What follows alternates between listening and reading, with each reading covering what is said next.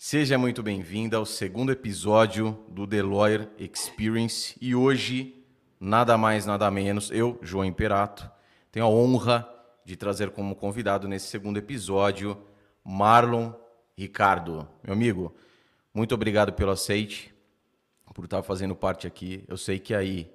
Aí é uma hora menos, né? Uma hora menos. Uma hora menos. 56 seja, agora. É isso aí. Eu, eu, eu, simplesmente esqueci desse detalhe. Eu lembrei ontem, esse mero detalhe. Seja muito bem-vindo, valeu pela participação e bora que bora.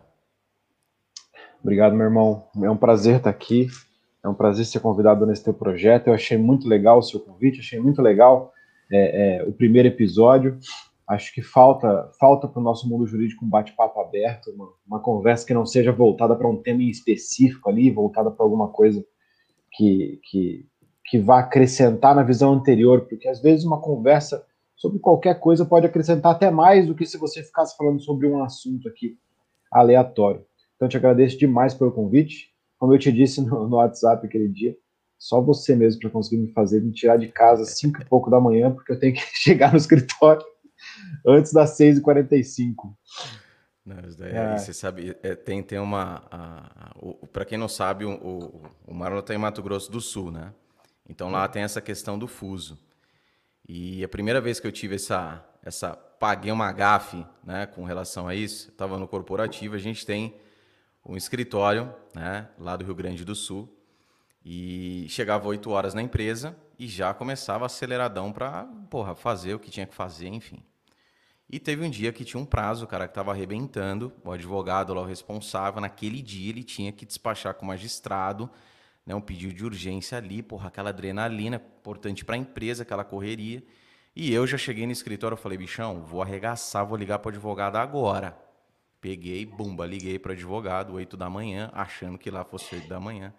Liga, liga, liga no escritório, estourando. Eu puto, falei, porra, não acredito, escritório, vejo. Não tem um secretário ali para atender, não tem ninguém para atender. Passar o advogado na atende. Falei, vou ligar no celular desse advogado agora. Peguei o telefone, liguei no escritório. Mas já liguei cuspindo a abelha já. Falei, porra, o cara com uma voz de sono. Ele falou, bicho, aqui são sete horas da manhã, cara. Tô acordando e daqui a pouco eu chego no escritório. Falei, puta que eu. Eu falei, nunca mais, né? Toda vez que eu ligar lá depois daquilo, a gente aprende com o erro, né? É, pelo menos assim é para ser. Né? Toda vez que ia ligar lá, eu pegava o relógio, olhava e falava, opa, peraí, deixa eu ver esse, esse fuso. Às vezes na hora do almoço, né? Então a gente ligava, ela chegava uma hora. Então almoçava, voltava, uma hora ligar, pô, só que era meio-dia aí. Então eu falava, pô, o cara tá almoçando, né, bicho? Dá uma segurada aí, senão o negócio vai ficar feio. Mas é isso aí. O importante é, é que a coisa era, era resolvida na, na parada aí. Mas antes, antes aí de continuar esse bate-papo aqui com o Marlon, o nosso patrocinador aqui do The Lawyer Experience. Eu falei rápido da outra vez, né? Law, a pessoa falou que é de Law, não, The Lawyer Experience. e, bom, você é advogado, você é advogada, tá aí precisando de clientes na sua advocacia, dá aquela patinada, principalmente nesse começo, né? Eu falo principalmente, enfatizo para os advogados que estão começando, mas tem muito advogado aí que faz tempo que está né, nessa, na, na, na, jornada aí na, na advocacia, mas ainda tem dificuldade né, em, em, em, em cravar seu espaço é, nesse, nessa imensidão, nessa vastidão aí de, de profissionais que nós temos no mercado. Por isso, para você, ofereço a Escola para Advogados Los Bravos ADV. São mais de 50 aulas. Você entrou agora, você tem acesso a 50 aulas. Ó, vou arrisco a dizer que são mais de 100 horas de conteúdo, tá?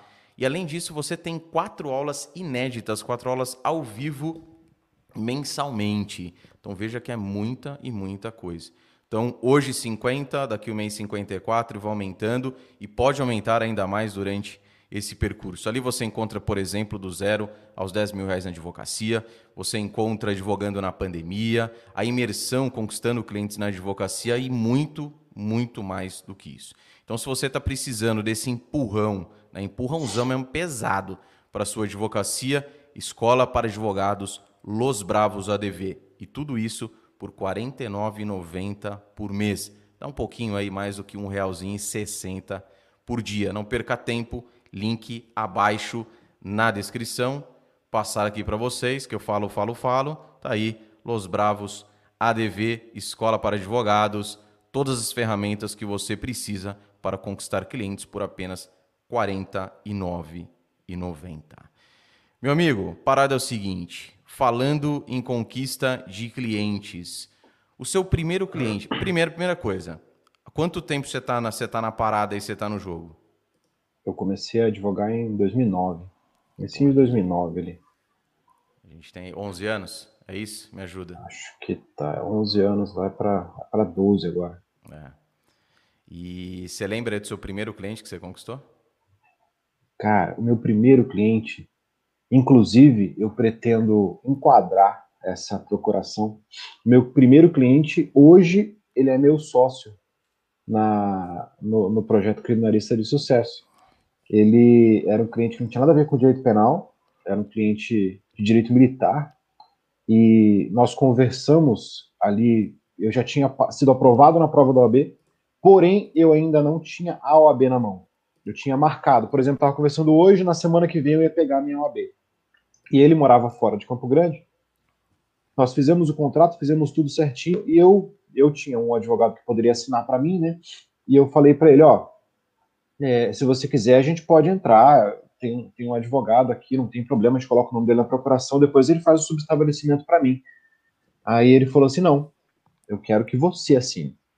Então, a minha, minha primeira procuração, a minha OAB está em branco. Tá, o meu nome, Marlon Ricardo, não sei o quê, OAB, MS, número, aí tem um tracinho, aí tudo lá e ele assinou. É, é, e depois, assim que eu peguei a OAB, eu coloquei a minha OAB a caneta e juntei, juntei o, o. Tá no processo. É um processo que ele começou físico, agora ele está digitalizado, é um processo muito antigo, né?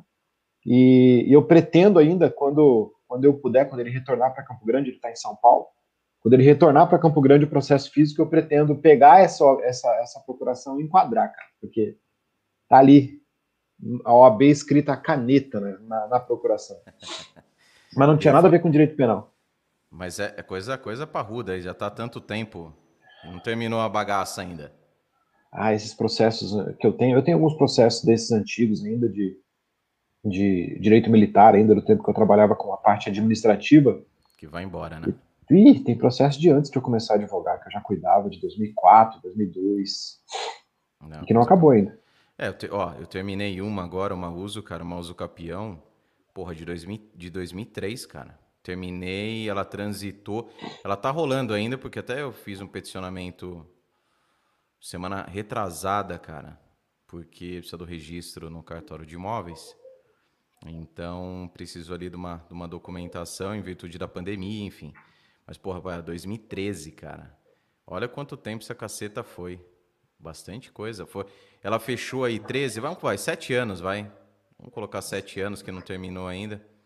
Maio de 2013. Então tem coisa aí que arrasta. E tem muita galera chegando aí falando assim: não, negocinho aqui, vou limpar a mesa rapidinho, um meizinho aqui, eu já, já parto para outra. É, eu tenho processo, assim, eu tenho processo no escritório criminal. Eu peguei, claro, já, já o processo estava em andamento já de 94, cara. Não, coisa porra. É tem processo de 97, 94 que estão rolando. Esse processo de 94, ele tem dois prefeitos como réus de uma cidade também, né? Que já morreram durante o processo. Puta e o processo está rolando ainda, e vai longe ainda, vai Tá na primeira não. instância ainda. É, cara, não, tem coisa que. Tem coisa que arrasta cabulosamente aí. Cabulosamente bem. E fala uma coisa, você, to, você entrou no assunto desse primeiro cliente que você não tinha OAB, né? E mesmo assim, ele, conhe... ele já conhecia você, logicamente. Sim, nós já tínhamos tá. conversado já. Beleza. Só que assim, vê se você concorda comigo que eu bato bastante nessa questão da importância, né? da confiança, da segurança e da credibilidade. Nesse caso específico, eu, não, eu, eu daria um all-in aí nessa, nessa questão, falando que exatamente isso ele tinha né, com você. Ele, porra, ele tinha segurança e mesmo você não sendo advogado ainda, né, não tendo o número da OAB. Então ele tinha essa segurança, ele confiava em você, né, pela credibilidade. Olha que louco. Mesmo você não estando ali no, no, no, no, no, mundo jurídico, digamos assim, mesmo assim você já denotava essa credibilidade para o cara. O quanto que você acha? Eu sei que você tem uma cacetada de alunos. Quem não conhece o Marlon, além da, da, da advocacia, além do, do, do, curso que ele tem aqui, que ele disponibiliza para os advogados aí criminalistas, ele também é professor universitário. Só de, de, da, da, de professor universitário são quantos anos? Da nove docência. Anos. Nove anos de docência. Tá. Nove anos. Então. Oito anos, quase nove. Quase nove. Esse tempo todo, tá? É, é que você está você tá na advocacia, que você passa também para os seus alunos. Segurança, confiança e credibilidade. O quanto isso é fundamental para o advogado ser bem sucedido na profissão?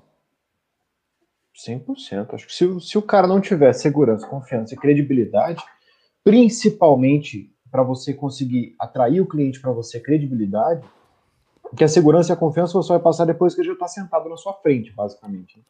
Mas a credibilidade é fundamental. Se, se a pessoa.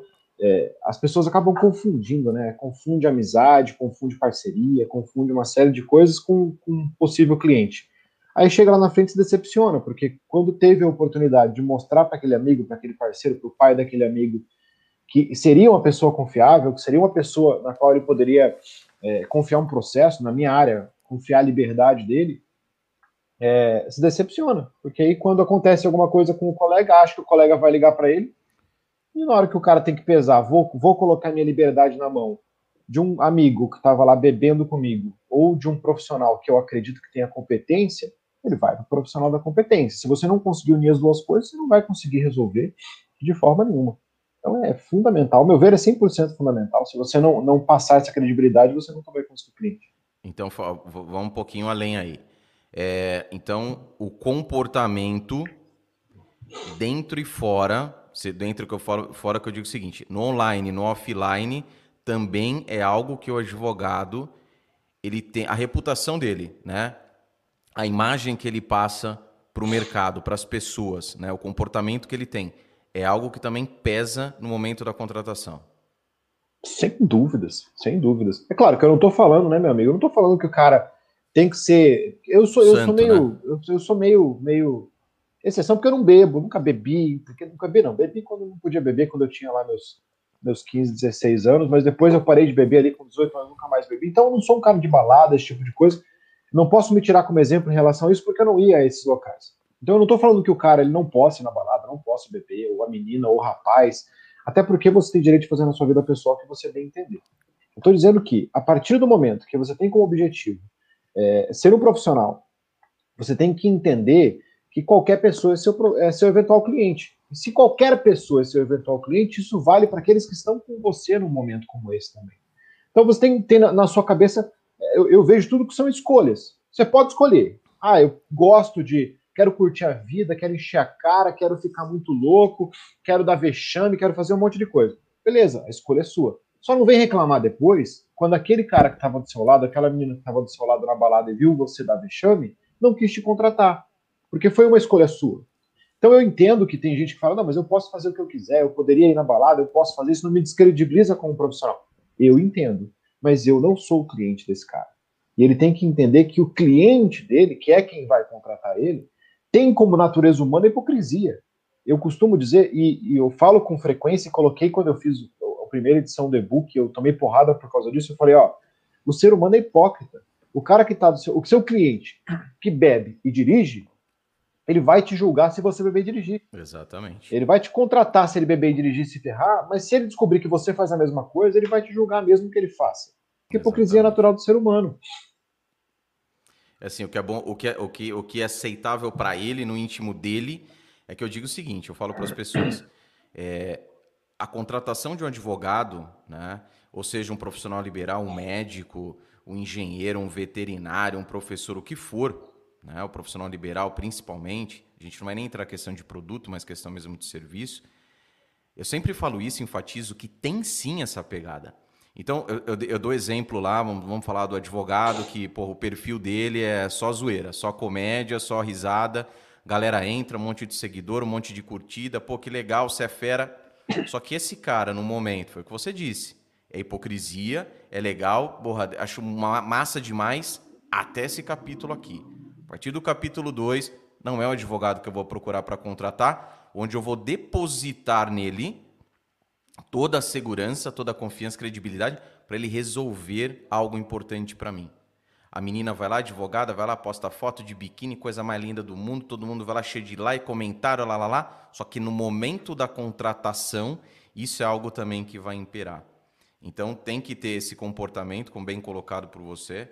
É uma questão que o advogado tem que ter esse, os advogados, né? Eles têm que ter esse discernimento que tem justamente essa, essa, essa peculiaridade. Eu não sei se eu já comentei aqui, teve um caso que eu fiquei sabendo é, de um advogado corporativo e nas alto escalão, né, parte da gestão ali do departamento jurídico, e numa, uma determinada férias que ele teve, ele foi né, para uma praia X e tirou uma foto ali, cara, de sunga, tá?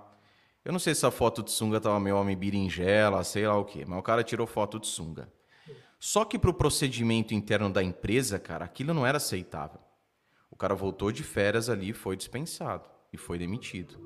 Veja que a gente está falando ali de uma CLT, de uma empresa, enfim. Mas o cliente ele pode ter a mesma pegada com o advogado. Um determinado comportamento que você coloque à tona, mesmo após. Olha que louco, a gente está falando sempre do pré.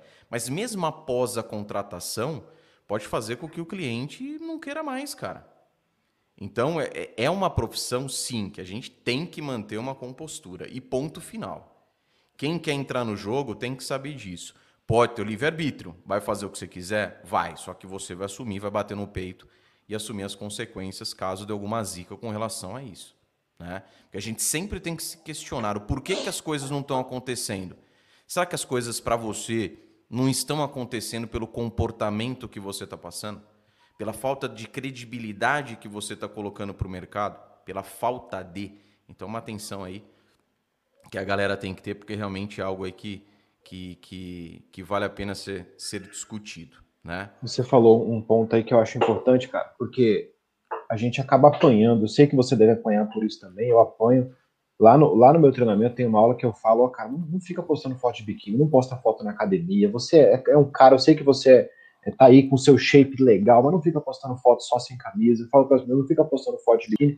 E o que eu tomo de porrada por causa disso é gigante, porque a pessoa fala, mas quem é você para você dizer o que eu tenho que fazer ou deixar de fazer?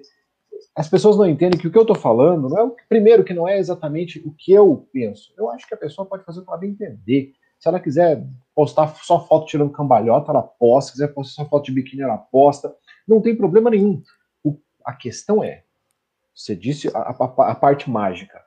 Isso aqui é como se fosse um jogo, ele tem regras. Você pode escolher ir contrário a essas regras, tentar mudar essas regras, e aí tudo bem, a escolha é sua. Só que você vai tomar porrada e talvez você não consiga mudar essas regras no futuro. Essas regras não nasceram hoje. O cliente que vai te enxergar como advogado, que eu odeio usar gravata. Eu odeio, isso tem uma coisa que me dá raiva usar gravata.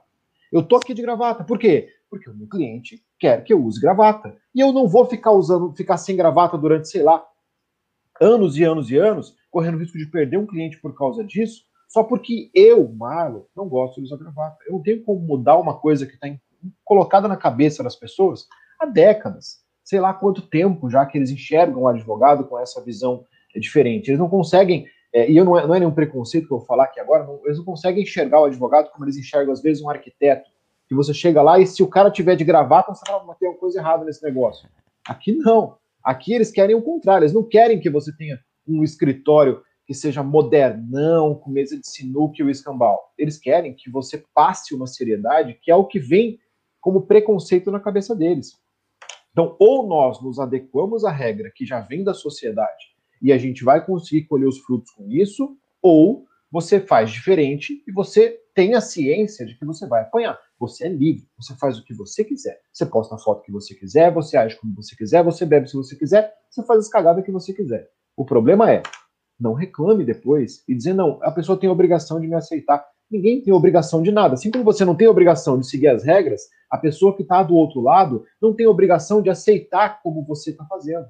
Ele tem os preconceitos que vêm na cabeça dele. E aqui é uma relação do cliente advogado, é uma relação de confiança. Se ele não botar confiança em você, ele não achar que você é digno da contratação, ele não vai te contratar. E você não vai poder obrigar alguém a comprar o seu produto, a te contratar. Isso não existe.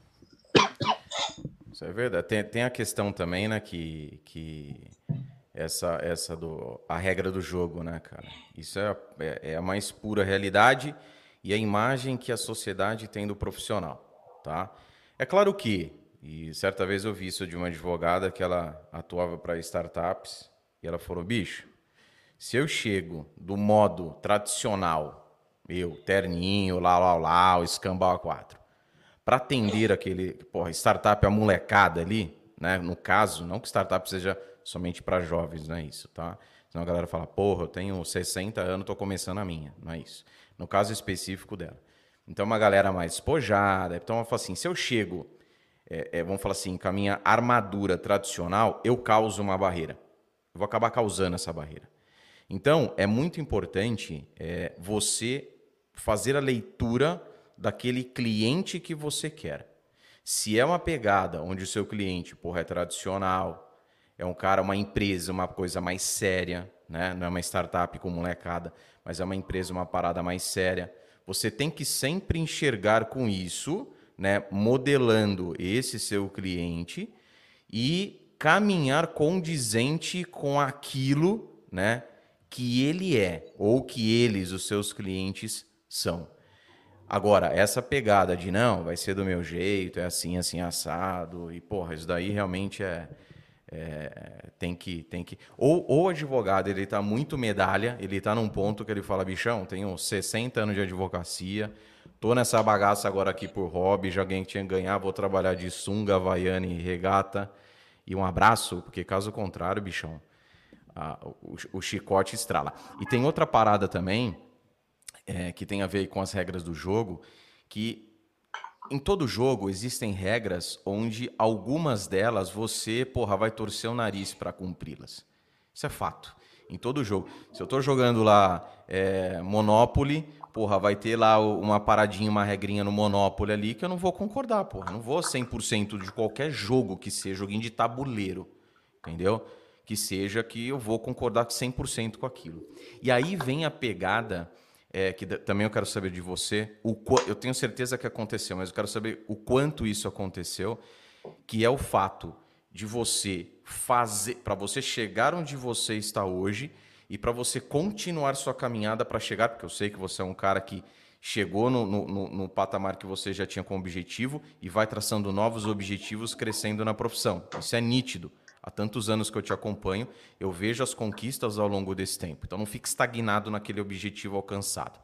Mas para você atingir né, o seu primeiro objetivo e para você continuar atingindo os próximos objetivos, você, eu e qualquer pessoa, nós temos que fazer, nós temos que executar determinadas tarefas, fazer determinadas coisas que a gente não gosta. É aquela regrinha do jogo que eu não curto, cara, mas eu tenho que cumprir. Aquele algo que eu não gosto, mas eu tenho que fazer, certo? O quanto que, primeiro, se você concorda com o que eu estou falando, e segundo, é, o quanto que você é, é, é, é, foi difícil, foi fácil, mas que teve que encarar isso. Falar, puta, cara, eu não gosto de usar gravata, mas eu sei que eu tenho que jogar. Eu não curto fazer. É, vou, não que você não gosta, tá? Eu sei que você curte pra cacete. Mas eu não gosto de fazer júri, mas puta, cara, eu tenho que fazer essa parada aqui porque faz parte do game o quanto que isso foi fundamental. Fazer aquilo que você não gostava, mas precisou porque fazia parte do processo, o quanto que isso foi fundamental para você ir galgando ao longo desses anos as suas conquistas. Isso acho que não foi fundamental, né? Isso é fundamental. Se a gente não, não se adequa, a gente, a gente morre, né? Eu não sou o tipo de cara que faça, na maioria das vezes, né, essa escolha de brigar contra as regras. Eu prefiro tentar entender. Como você disse, a minha regra é uma coisa, eu sou criminal. A regra do cara da startup é outra. Eu tenho que entender as regras do jogo que eu vou jogar. Né? Se eu tenho uma regra a seguir no jogo que eu vou jogar, eu, eu vou seguir essa regra. E eu tenho que me adequar a isso todo tempo. Todo tempo. Vestimento é um exemplo, cara, porque eu gosto. O que, que eu gosto? De botar uma calça jeans, um tênis, uma camisa ali eu até gosto, mas eu não gosto de botar gravata, eu não gosto de ficar periquitadinho. Mas, se o meu cliente exige, é assim que eu tenho que estar. Claro que se eu vou estar numa situação que eu não vou ter cliente nenhum, eu vou estar vestido do jeito que eu achar interessante. Porém, eu, nós, né, você também, que trabalhamos com essa questão digital, você tem que se preocupar também com a imagem que você vai passar no digital. Então acaba que você fica limitado. Eu poderia, se eu não tivesse, se eu não fosse para essa lógica digital, eu poderia vir trabalhar todos os dias de short, camiseta e chinelo de dedo que é como eu me vestia no tempo da faculdade, e deixar um terno aqui arrumadinho para deu start, teve cliente, teve alguma coisa, eu vou fazer. Eu poderia ir para o shopping da cidade assim. Eu ia para o shopping da cidade assim antigamente, porque, cara, a minha mulher fala que eu parecia é, um maluco na época da faculdade, porque eu vestia, eu, eu ia para faculdade todos os dias de short, camiseta, camisa regata. Se eu, eu ia para o shopping assim, eu ia para o teatro assim, eu ia para todos os lugares assim. Eu gosto de me vestir assim, eu me sinto bem, eu, eu uso terno quase todos os dias. No meu momento de lazer, eu gostaria de estar de uma forma tranquila. Mas eu não vou. E por que, que eu não vou? Porque no shopping eu posso encontrar um cliente, eu posso encontrar um amigo, eu posso encontrar um aluno. E esse aluno vai olhar para mim e falar assim: puxa vida, mas esse é o meu professor que estava lá falando de autoridade, falando um monte de coisa. Esse cara aqui que está falando comigo, que eu acabei de encontrar no shopping, que eu quase saí correndo dele, porque eu achei que quando ele me abordou para me dar oi, ele ia, ele ia querer me dar umas porradas. É meu professor da faculdade, é o cara que eu vou contratar? Não é. Então, é, é, tem N regras, estou né? citando uma delas que é a questão da vestimenta. Mas você tem que se adequar. Ou você se adequa, ou você aguenta as consequências. E a gente tem que. É, eu costumo falar com frequência, falo muito para minha esposa. Não existe é, conquista sem dor, não existe. É, você, você não consegue nada, sacrifício, não existe benefício em sacrifício. Esse é o termo que eu utilizo mais. Ou você sacrifica, sacrifica e colhe depois os benefícios, ou você só quer os benefícios, aí você vai ter que ficar brigando e martelando a ponta do dedo aí. Até, talvez um dia você até consiga, mas você vai ser exceção, você não vai ser a regra. Aí que tá, esse, esse ponto da exceção, cara, isso é uma parada que é, é, o ser humano, ele, ele, ele se, ele tende a se agarrar nas exceções. Ele olha sempre a exceção e traz para ele como regra. Que eu sempre digo, no primeiro momento, aquilo para ele porra, é uma fonte de inspiração, é uma fonte de motivação, inspiração daquela pessoa que ele está vendo, uma fonte de motivação dele falar, puto, o, o negócio é assim, né? A coisa vai, vai, ser, vai ser rápida, é, a coisa vai, vai, vai dar 100% certo. E ele se apega justamente nessa exceção e traz para ele que depois, é logicamente, isso vai ser transformado em frustração. É a vida. Por isso que, e aí vem outro ponto que eu quero levantar com você. É, conquistas dentro da profissão, dentro da advocacia, o jogo, grosso modo, na advocacia, é um jogo a longo prazo? Ou na sua visão é um jogo, cara, dá para jogar e você ter conquistas, que eu falo assim, parrudo. Não é tipo conquista em o primeiro processo, não, cara parrudão tirando exceção, que exceção né, toda regra tem. Mas dá para ser bem sucedido, dá para ter sucesso dentro da advocacia no curto prazo, quiçá ainda no médio prazo, ou a bagaça é no longo prazo? Cara, essa, essa é uma pergunta é, é complicada, porque raciocina comigo, cada um tem a visão de sucesso de acordo com o seu a sua forma de agir, a sua, a sua, a sua realidade, né?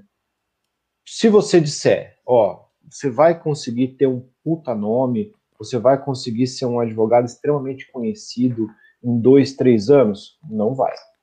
Não vai. A possibilidade disso acontecer, tirando as exceções, é, é tendente a zero. Agora, se você entende ter o sucesso na advocacia como algo interno, como algo que você tenha como uma visão de sucesso, que é relacionado principalmente à questão de ganhos financeiros. Então, você começar a ter ganhos financeiros legais, começar a ter condições de fazer aquilo que você acha interessante, não se limitar pela questão financeira para fazer uma viagem, para poder dar o que você precisa dar para sua família, para você conseguir as conquistas como carro, casa, esse tipo de coisa, você conseguir ter um ganho financeiro legal, muito mais legal do que muitos concursos públicos, sendo que a maioria dos concursos públicos eu acredito que sim, cara. Acredito que dá para você conseguir a curto prazo. Se você souber jogar o jogo, se adequar às regras e for fazendo o que tem que ser feito, você consegue fazer isso sim a curto prazo. Mas você é, é aquele é aquilo que você acabou de dizer. O cara começa a jogar bola e fala, eu quero ser o Neymar. Porque o Neymar ganha, sei lá, sei lá, vou chutar aqui 10 milhões de dólares por mês. Puxa vida, eu quero ser o Neymar, eu quero ganhar 10 milhões de dólares por mês. Ou na, minha profissão, o cara olha, na minha área, o cara fala assim: não, eu queria ser o Kakai. Eu queria ser o Kaká, que, sei lá, cobra sei lá quantos milhões para fazer um processo. Eu queria ser um desses advogados aí que estão lá trabalhando com todos os políticos de Brasília, que cobram milhões de reais por processo. E a pergunta vem pro, que eu faço para o cara é a seguinte: será que se você, ao invés de cobrar 2 milhões de reais por processo, você conseguisse cobrar hoje 40 mil, 50 mil por processo, e você conseguisse um processo por mês ou um processo a cada dois meses, você estaria numa condição ruim? A pessoa vai dizer não. Tudo bem, você não vai ser o Kaká. Você não precisa olhar para a exceção e achar que você vai ser o Neymar. Mas eu conheço jogadores de futebol, e tenho amigos jogadores de futebol que estão jogando hoje até em times bem legais e que ganham seus 200, 100, às vezes 150, não sei quantos mil dólares por mês e que estão muito bem. Se você ganhar 150 mil dólares por mês, você está muito bem, você está rico, você vai conseguir viver do jeito que você bem entender e você não vai ser tão conhecido com, quanto o Neymar. Então, para sua pergunta, se você quer ser o figurão, em pouco tempo você não vai conseguir ser. Agora, se você quer, se a sua advocacia, ter sucesso na advocacia para você é o resultado que você alcança, eu acredito que tranquilamente em menos de um ano dá para você conseguir um bom resultado. Então vai depender para você, depende do objetivo traçado. Com certeza. Então Sem se eu sou, é, saquei. Se eu sou um advogado ali que não tenho muitas pretensões, né? Então, porra, pra... eu sempre falo o seguinte, né? Eu, eu não entro muito na questão de grana, porque é uma parada muito relativa, né? Então, a começar do estado da cidade que você mora. Às vezes eu falo assim, ah, 10 mil, porra, 10 mil aqui é uma coisa. Ali é outra coisa completamente diferente. Aqui com 10 mil, porra, tem que apertar aí para né, sobreviver. Determinados lugares, porra, 10 mil aí, bichão, você vive como, como rei, entendeu? Com então, é, é, essa questão de, de grana. É, baseado, então, naquilo que você traçou, naquilo que você almeja para sua advocacia, a gente pode usar um termômetro aí. Então, quanto menor for o seu objetivo, mas bacana para você, ok? Concordo com você que a questão de sucesso é algo muito relativo para cada um. Né? Às vezes o cara fala assim: meu, ser bem sucedido para mim hoje é ter meu escritório de advocacia. Ponto final. Beleza. O outro, porra, para ser bem sucedido, porra, eu preciso ter a conta, sei lá, de 10 empresas aí que sejam empresas âncoras para o meu escritório. Então tem essa relativa, essa, essa, essa questão relativa aí. Né? Mas tracei meu objetivo, dependendo daquilo que você faz, aquilo a gente consegue é, é, é, nivelar se a gente vai ter um alcance longo, um alcance a curto prazo, certo? Com certeza. Mas uma coisa importante aqui, o para a galera também, porque o que acontece, meu amigo, que eu, eu sempre vejo as pessoas assim. A gente a gente está acompanhando hoje uma geração que é a geração do imediatismo, né? Geração miojo, que é pronto ali em três minutinhos. Nescau todinho, né? Jogou ali, de duas chacoalhadas no leite, tá pronto já. E por isso que eu entro nesse ponto, porque as coisas não acontecem nessa rapidez que as pessoas querem, né? Que as pessoas é, almejam. Só para não confundir a mente da galera, mesmo a pessoa tendo possibilidade de alcançar o que ela busca no curto prazo, isso não quer dizer que o empenho, que a dedicação, que o comprometimento vai ser algo também menor para que ela alcance aquilo.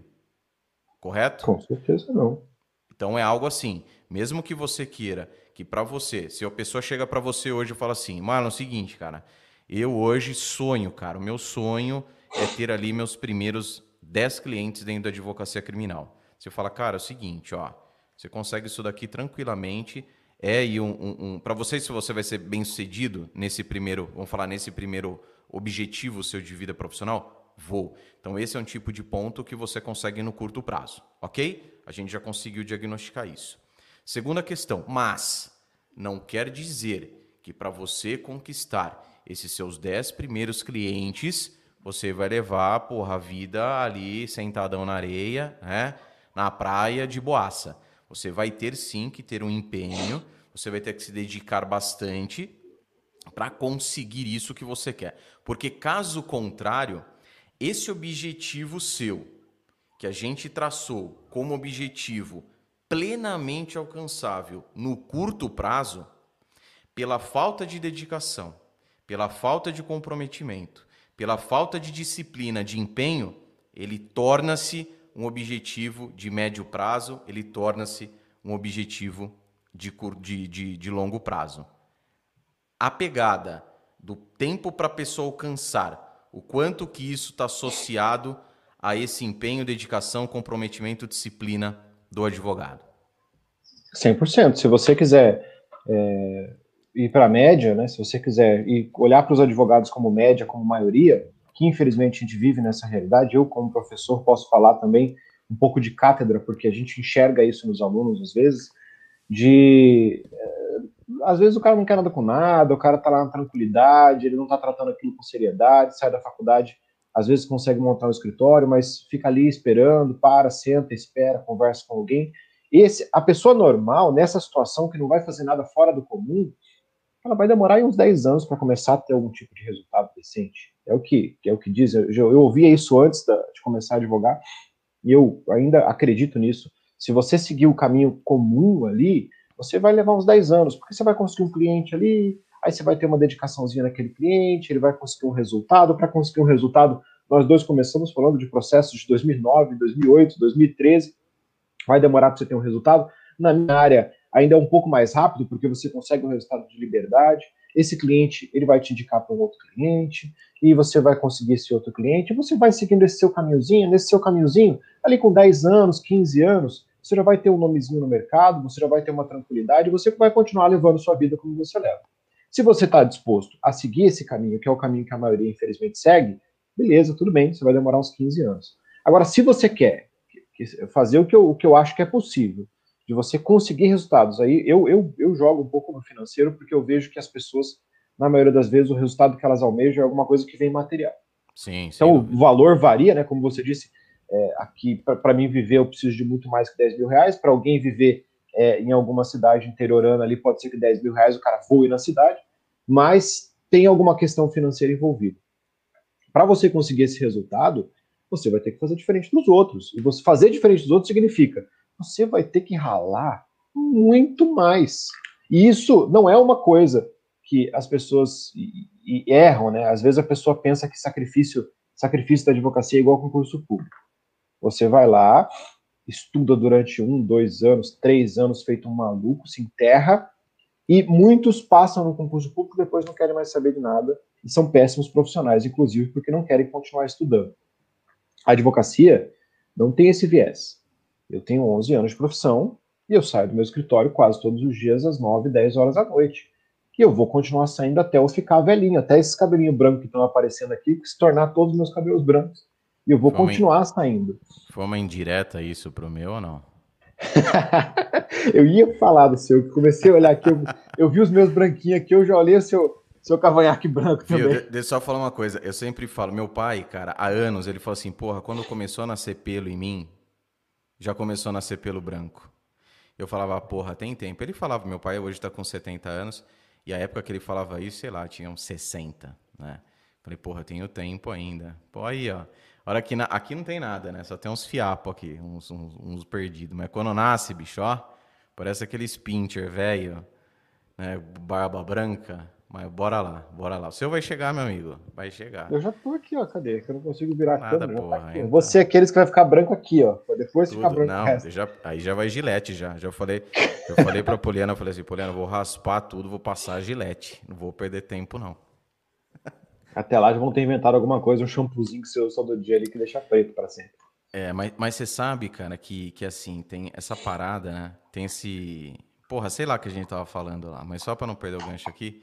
Esse negócio de cabelo, né, cara? Porque é, é, é uma questão também que está ligada muito à imagem que a gente já disse, já conversou.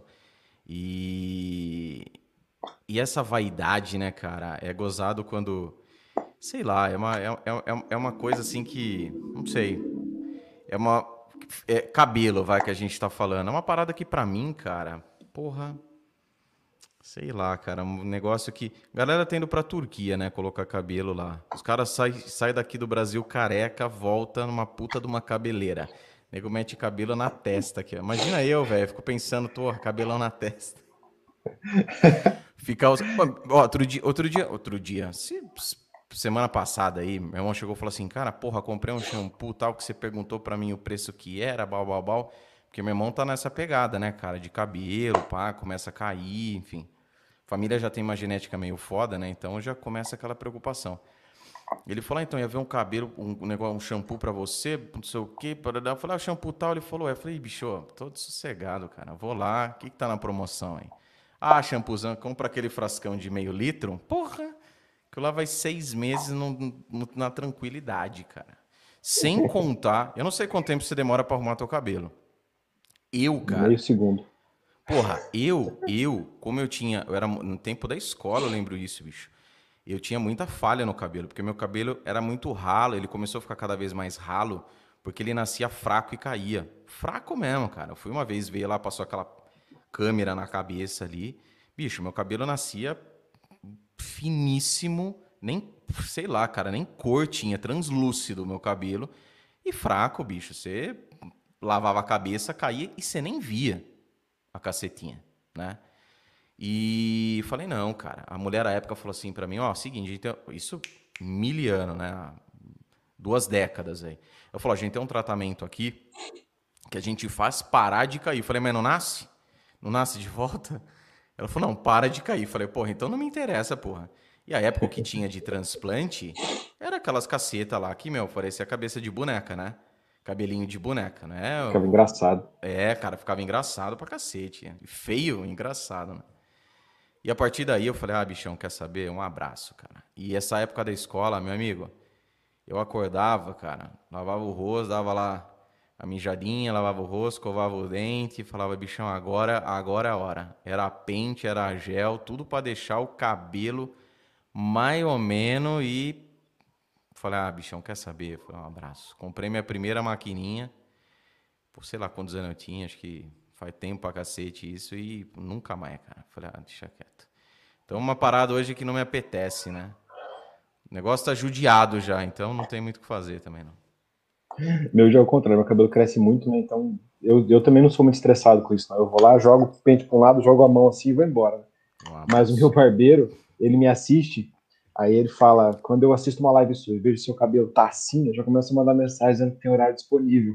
Porque se depender de você lembrar que você tem que cortar o cabelo, você tá ferrado. Eu sou desse. É, cara, isso daí é. E a, e a aparência, ela... você, te... você tenha você, não tenha cabelo ou tenha cabelo, a mulher é mais cuidadosa, né? O homem já é mais relaxadão da caceta. Então, o cabelo, a barba, o, a, as unhas, eu sempre falo pra galera, é coisinha que tem tudo a ver com a gente falou há pouco. Imagina o cara vai lá no balcãozão do fórum, bota a mãozona lá, né, aquela francesinha de, de mecânico que trocou o pneu no domingo, vai hoje lá no fórum, tá aquela francesinha nossa de homem lá, preta em Badão. Então tem que, tem que ficar ligeiro. Mas eu quero entrar em outro ponto aí, é, que você disse lá no início, você falou de sociedade, mas sociedade hoje, com suas questões aí no, no, no, no seu curso que você tem. Mas entrando ainda no tema sociedade, você começou com a sociedade na advocacia, ou começou solo, individual e depois foi para a sociedade. E a sua experiência. Eu não tenho uma experiência boa com sociedade, você sabe disso, eu já explanei isso algumas vezes. Mas para você, a experiência que você teve com sociedade e se hoje seria algo que falasse, cara, eu faria uma nova sociedade ou, porra, é uma parada que eu não faria isso daqui porque eu descobri que esse daqui, esse modo como eu opero hoje a minha advocacia é o que funciona para mim. Fala um pouquinho para a gente a respeito disso, aí, da, da sua experiência com sociedade. Eu advoguei por mais ou menos uns seis meses sozinho. E logo em seguida, eu tive um caso que um amigo meu pegou e não, não, não fazia, né? meu primeiro caso criminal, inclusive. Um amigo meu pegou, não fazia, tinha que viajar, tinha que ir para Brasília. E, e ele já tinha uma sociedade Apesar de que era ele, o tio dele, que era advogado, ele era, era estagiário, o tio dele era advogado e tinha um outro cara estagiário, mas eles já trabalhavam como um escritório. E eles não, ninguém fazia criminal, ninguém estava disposto a viajar. Ele sabia que eu gostava e que eu tinha pego o AB, me ligou e falou: Ó, oh, você faz. Eu lembro que eu estava eu estava em aqui da Uana, uma cidade aqui próxima, que a minha prima tinha acabado de ter um filho, eu era padrinho. Eu estava lá curtindo no final de semana e ele me ligou: E aí, pode? Eu falei: Cara, posso. Ele falou: Mas você vai ter que ir para Brasília amanhã. Falei, não tem problema, eu vou para Brasília amanhã. E ali a gente fez aquele caso junto, e logo na sequência, a gente fez mais um. Passados um mês, eu já estava lá dentro. Então aí eu ele, fui incorporado. Ele já tinha escritório. Ele já tinha, tinha ele, o tio dele e um, um outro. Ah, ele já tinha uma sociedade. E um outro colega, é. Aí o tio dele ficou mais para a questão de advocacia solo que ele já tinha, que ele só estava mais prestando uma assistência, né, para os dois. E eu assumi esse lugar de o advogado.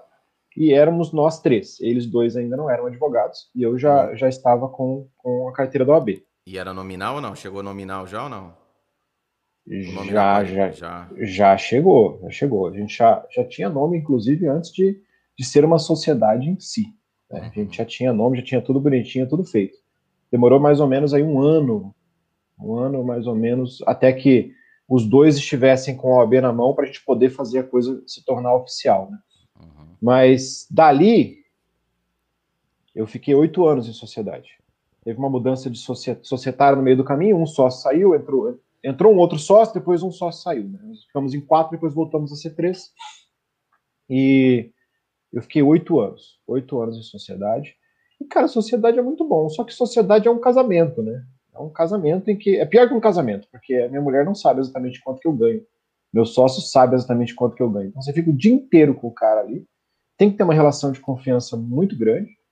E, e tem que ter uma questão de dedicação muito grande. Nós tivemos problema com isso na sociedade, foi o motivo do, de, de, da sociedade ser, ter uma troca societária, que era dedicação. Então, se todo mundo não está correndo atrás do mesmo jeito, uhum mesmo que o resultado às vezes não venha direto, né? mas se você estiver mostrando que você está correndo atrás, a coisa não vai andar. E esse eu acho que é o principal problema de uma sociedade. É um que trabalha mais que o outro ou um que acha que trabalha mais que o outro. E aí isso acaba gerando um problema que vai gerando, naturalmente vai gerando, porque se você está dando gás e você consegue resultado, e o outro cara está dando gás com você, às vezes você vai querer ajudar ele a ter resultado. Agora, se ele não está dando gás e ele não está tendo resultado, você se sente é, como com, com, aquele peso da sociedade nas costas. Não estou falando que aconteceu comigo, não foi isso que aconteceu comigo, de forma nenhuma. É, eu tive a é sociedade. É normal. Minha sociedade acabou não foi por culpa minha. Minha sociedade acabou porque um sócio não quis mais sociedade. E depois, na hora de, de botar no jogo ali, eu falei, cara, então se um não quer, não fica ninguém. Eu não quis ficar com o outro sócio e ficar sócio e ter a sociedade ainda. Eu falei, tá bom, se você não quer, ótimo, tudo bem, a gente desfaz a sociedade, aí cada um vai para o seu canto, a gente não mantém. Mas não foi escolha minha. Se eu tivesse, é, possivelmente, eu estaria em sociedade até hoje, sem problema, tá? Mas, depois que eu voltei à carreira solo, isso aconteceu em 2017. Depois que eu voltei à carreira solo, eu percebi que isso me dá uma liberdade que eu não tinha na sociedade. É então, eu tenho, na carreira solo, é, tem, tudo, tudo na vida são escolhas, pesos e consequências. É, não tem jeito.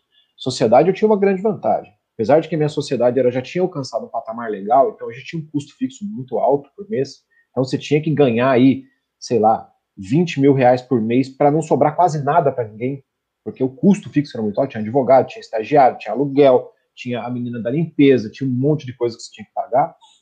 Então, mas você conseguia, você dava o gás e você sabia que você não estava sozinho. Se naquele mês você não tivesse com problema, tinha um processo civil que ia cair, tinha um processo de alguma outra coisa. A carreira solo não tem isso. A carreira solo sou eu e eu. Né? Então, se por acaso é, eu amolecer, falar, não, estou de boa, estou tranquilo, não, as contas elas não vão se pagar sozinhas. Então, tem tudo, tudo na vida tem vantagens e desvantagens. Sim. Eu, como eu vim para. Eu, eu, também, uma outra coisa que eu sempre recomendo e que fica aqui a dica para quem estiver assistindo. O fato de você estar numa sociedade não significa que você tem que deixar de trabalhar seu individual. Seu individual faz parte de você. Né? Você, quando sair da sociedade, uma das poucas coisas que você vai levar é o nome que você fez. Então, eu nunca deixei de trabalhar meu individual, felizmente, porque eu saí da sociedade com o nome já feito. Eu já era um advogado conhecido quando eu saí da minha sociedade. Se o cara está na sociedade, ele está focado em trabalhar só a sociedade e esquece de trabalhar o individual dele, ele está esquecendo de vários pontos. O primeiro, é, pode ser que o seu sócio que não tem esse mesmo pensamento, ele acha que você é diferentão e que você está querendo se, se, ficar grande sozinho. Burrice dele, né? Porque o, uma sociedade, é, exatamente, uma sociedade é cada sócio crescendo individualmente e trabalhando juntos. Então, se o cara lá é o melhor advogado civilista da cidade, a sociedade está crescendo. Se o cara é o melhor criminalista da cidade, a sociedade está crescendo. Então, cada um deveria trabalhar o seu individual e não só a sociedade. E depois, quando você termina, nós tivemos esse problema. Na minha sociedade foi assim. Nós éramos, nós estávamos em três. Dois de nós tínhamos esse empenho em trabalhar o nome. O terceiro não estava muito afim desse negócio. Então aí, na hora que, que a coisa fechou, na hora que a coisa acabou, teve, teve muito mais dificuldade do que os outros dois para conseguir se desenrolar sozinho. Isso é, é, acaba sendo natural. Você tem que tomar cuidado na sociedade para você é, não se deixar, não deixar que esse julgamento às vezes de um sócio que não está disposto a pagar o preço faça. E você tem que trabalhar o seu individual. Sociedade também é um grupo de advogados individuais que trabalham juntos. Agora, quando sua pergunta se hoje eu entraria numa sociedade de novo, para mim tudo é, é, é, é, papel. Então, se for entrar para que essa pessoa que entre comigo, ela vá me somar em alguma coisa, e nós dois juntos vamos ter alguma coisa a mais, eu faria tranquilamente. Ou se eu tivesse pelo menos essa visão de potencial em relação à pessoa. Agora, se for entrar para dividir, eu tô fora. É, essa é a grande questão, né? Tem, tem, é, é, é, a sociedade é muito delicada, né? Eu. Porra, isso é uma coisa de família. Sei, minha família, em outros negócios também tiveram sociedade e não foi uma experiência tão legal. A minha também não foi uma experiência é, bacana. E a sociedade, pegando o que você disse aqui no finalzinho, que é uma soma, é isso que eu passo. Porra, você tem intenção de ter uma sociedade? Não é simplesmente pegar ali o seu amiguinho que estudou com você durante o curso de, dinheiro, de direito de dinheiro, né? Que tem a ver, né? De direito, arrastar ali para dentro do escritório. Ah, vamos alocar um escritório ali, dividir despesa, né? Divide é, é, é, lucros e, e, e despesas e ponto final. Tem uma série de questões, como por exemplo a soma. Então, se você tem dois advogados, escritório especializado em direito criminal. Então, dois advogados criminalistas que a pegada dos caras é uma questão que, pô, os caras são taradão ali na prática mesmo jurídica, né? Só que na conquista de clientes, nenhum tem essa habilidade. Na questão da gestão do escritório, nenhum tem essa habilidade. Então precisa ter esse, né, esse balanço. Então quando você vai escolher um, essa visão não tinha, tá? Eu tive depois disso. Então se hoje também eu fosse cair para uma sociedade, é justamente essa questão de somar. Porque senão você vai ter um cara acomodado ali, né, ganhando 50% de tudo que você está fazendo e ele está de boa. Ele está encostadão ali. Então tem que ter essa, esse ponto. É mais barato Outro... contratar alguém, né? Ex exatamente. Você contrata alguém para fazer aquela determinada função, vai ser mais barato para você e você vai ter, porra, infinita é, é, é, é autonomia para fazer aquilo que você bem quiser. Uhum. Essa questão também muito bem levantada, que eu abordo também, falo para a galera isso, e não somente para sócio falo para advogado que é do corporativo e falo também para advogado que é associado. Não fica sentadinho no pudim. Vai fazendo o teu nome, vai fazendo as suas coisas. Por quê? Porque se você é corporativo, uma empresa pode te dar um pé na bunda. E fora, hoje, o online, ele é importantíssimo para as pessoas te conhecerem. E se você não faz esse trabalho desde ontem, tá? Mas, antes tarde do que nunca, porra, está assistindo aqui, está ouvindo aí e não começou ainda, antes tarde do que nunca, comece agora. E você sai começa da estaca zero hoje. Se a gente falasse isso há 10 anos, beleza, a realidade era outra. Mas hoje a pegada é completamente diferente. Tá lá como advogado associado, um belo dia, vai lá o sócio do escritório e fala assim: Ô Chiquinho, valeu, e não precisa mais voltar para o escritório, não, tá? Tá beleza? E aí, cara? Tá na sociedade? Teve um caso, inclusive, de um aluno, ele tinha uma sociedade, né? Ele, o sócio dele, e o sócio dele fazia como você fazia no tempo da sociedade. O sócio, tra... olha que louco, o sócio trabalhava o perfil pessoal dele e esse meu aluno trabalhava o perfil profissional do escritório. Com a logo do escritório, bonitinho, tá, tá, tá, fazendo, alimentando. E o sócio no pessoal. Terminar a sociedade. E ele ficou puto da vida. Porra, porque ele? Eu falei, viu, quanto tempo que ele tem aquele perfil? Pô, faz bastante tempo. tempo, ah, tempo ah, bem antes da sociedade ele continuava. Falei, por que você não fez o seu em vez de ficar focado no escritório? Porque o escritório, a sociedade em si, ela pode acabar, porra. E do momento que ela encerra, acabou aquela fase. Acabou, não sei que um vai ficar com o nome, enfim, caso contrário, encerrou. E se você não tem ali já consolidado o seu, porque o Marlon Ricardo hoje, ele sai da sociedade, ele pode ir para outra, ele pode ir para outro, pode ter o escritório dele, o nome dele vai permanecer o mesmo. A posição construída vai permanecer a mesma. Então é de suma importância ter essa pegada, ter essa consciência de que você precisa consolidando a sua marca, o seu nome o mais rápido possível, caso você ainda não esteja fazendo isso ou caso você esteja fazendo isso naquela capenga, né? Vai de vez em quando, de vez em nunca, uma vez por mês ali. Não vai surtir efeito. Só agrega, né, cara? Não tem como isso aí prejudicar.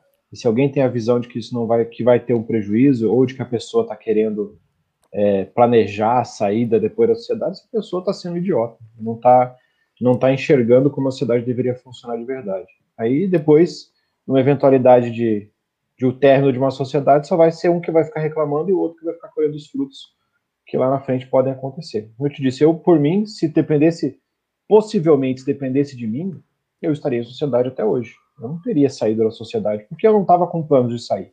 E eu nunca tive o plano de sair da sociedade, eu sempre Aconteceu. trabalhei meu nome.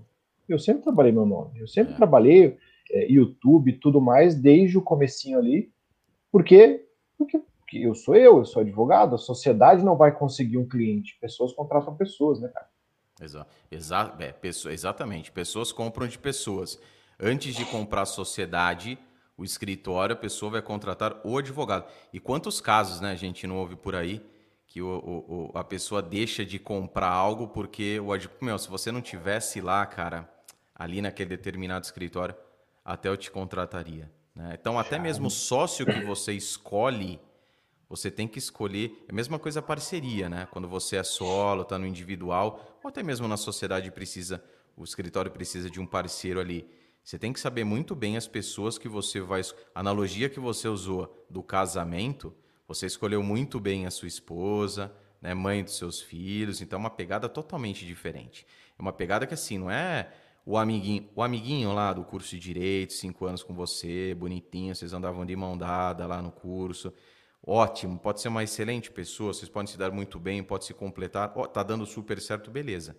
Mas se isso não tá e você tá ali só pela camaradagem, pela amizade, e o cara ali, seu sócio ou a sua sócia, é um puta de um pé de rato, teve também o caso de uma aluna numa sociedade, ai, mas é a minha cunhada, e pô, minha cunhada tem a grana, olha só, minha cunhada tem o dinheiro, ela vai montar todo o escritório, a gente vai trabalhar. Eu falei, você sabe o que vai acontecer, né?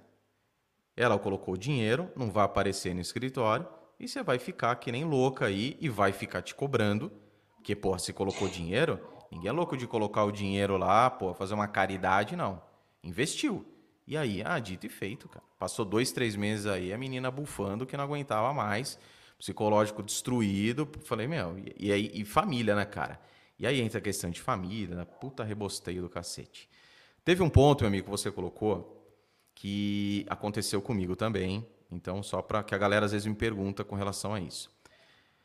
Lá no começo, que para quem não sabe, o Marlon me chamou. Você lembra o ano, meu amigo, que foi isso? 2000, 2013, Caraca, 14? Foi 13, 14, sei lá. Ou, ou, antes ainda. Ou antes, porque eu comecei em 2012, né?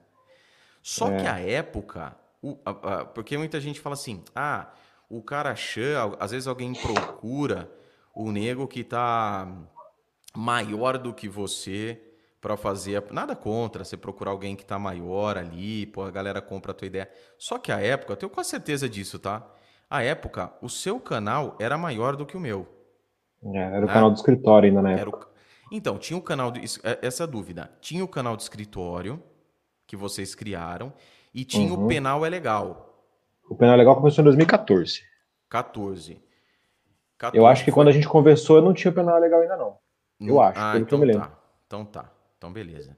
Só que assim, o penal é legal, ele vem, a galera que é da antiga sabe que o seu canal deu uma arregaçada com as paródias.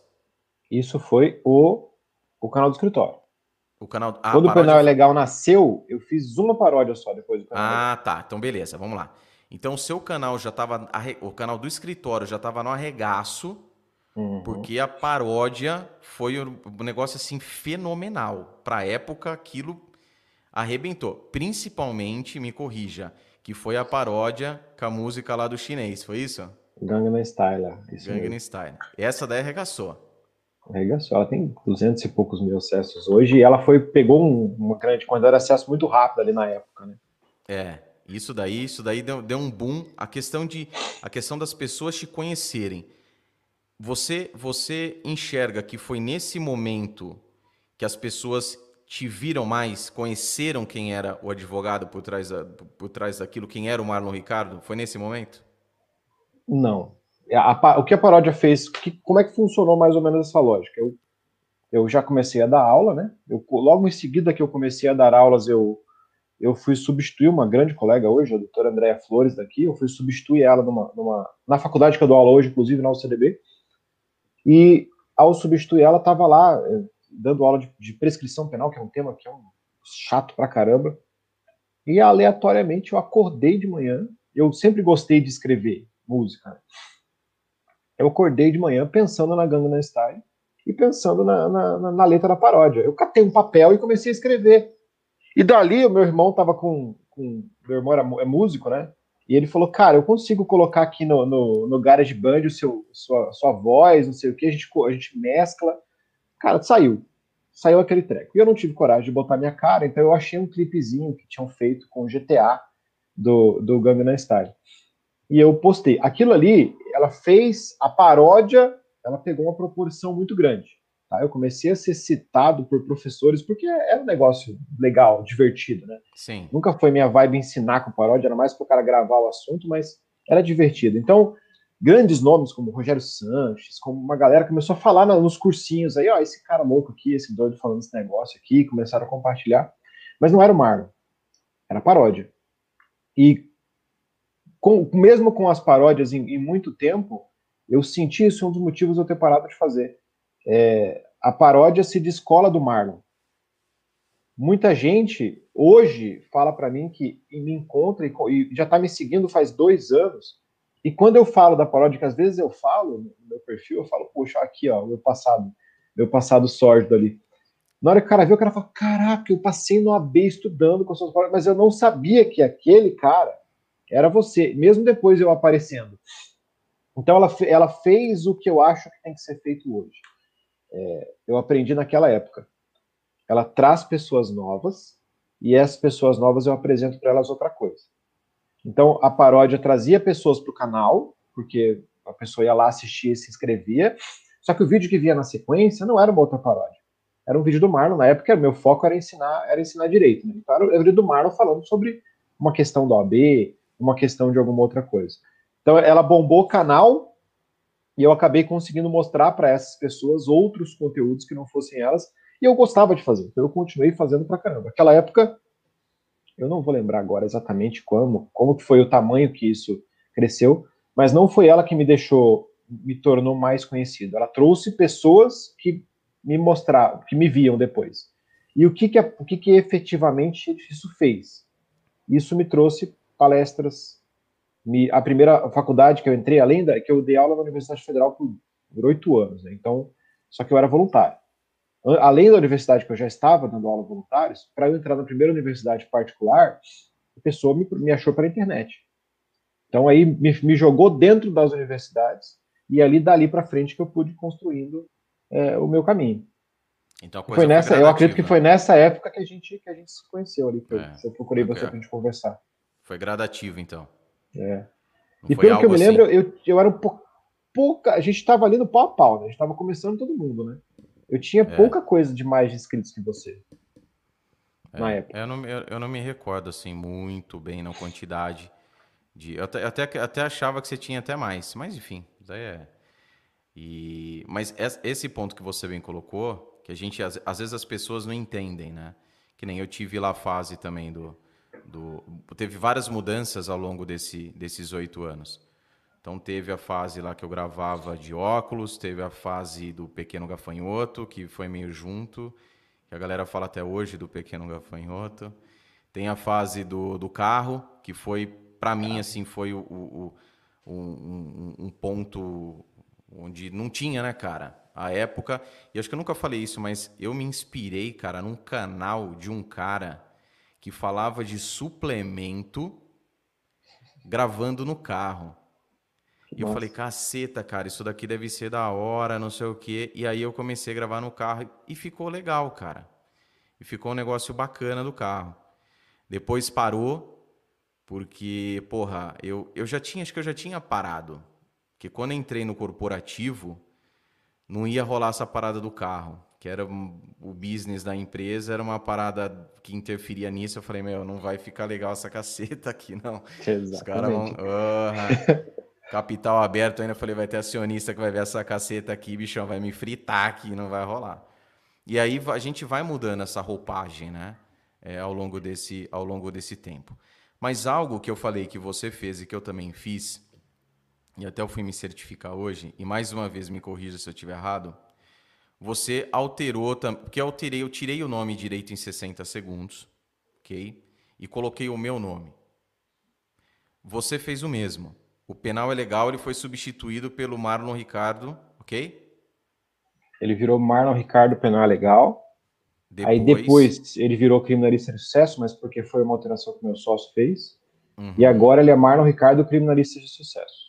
Mas Sim. o meu nome, depois que eu coloquei tá meu nome, eu não pretendia mais tirar. Isso, isso que eu ia falar. Essa questão, porque eu também fiz assim, eu tive a fase do era direito 60 segundos, depois virou direito 60 segundos João Rafael Imperato, depois virou só João Rafael Imperato, né? JR Imperato, enfim, a galera conhecia, mas sempre com o meu nome. E às vezes a galera perguntava, eh, quando, quando entrava nesse assunto de brand, né, de marca, a galera chegava e, porra, por que, cara, tirou o direito de 60 segundos? E qual que era a minha fala? Fala, cara, na advocacia, na, o direito em... Aí que tá, o direito em 60... Vê se aconteceu mesmo com você. O direito de 60 segundos, ele não era um produto. A advocacia de sucesso, ele é um produto. Mas mesmo assim, ele está atrelado ao teu nome. Marlon Ricardo, advogado de sucesso. sucesso. Criminalista de sucesso. Ok? Uhum. O direito de 60 segundos, assim como o penal é legal, não eram produtos. Era o nome fantasia ali de um projeto do canal, enfim, que estava iniciando ali. A minha cabeça, nesse momento, assim, na advocacia, no mundo jurídico, porque o que estava começando a acontecer comigo?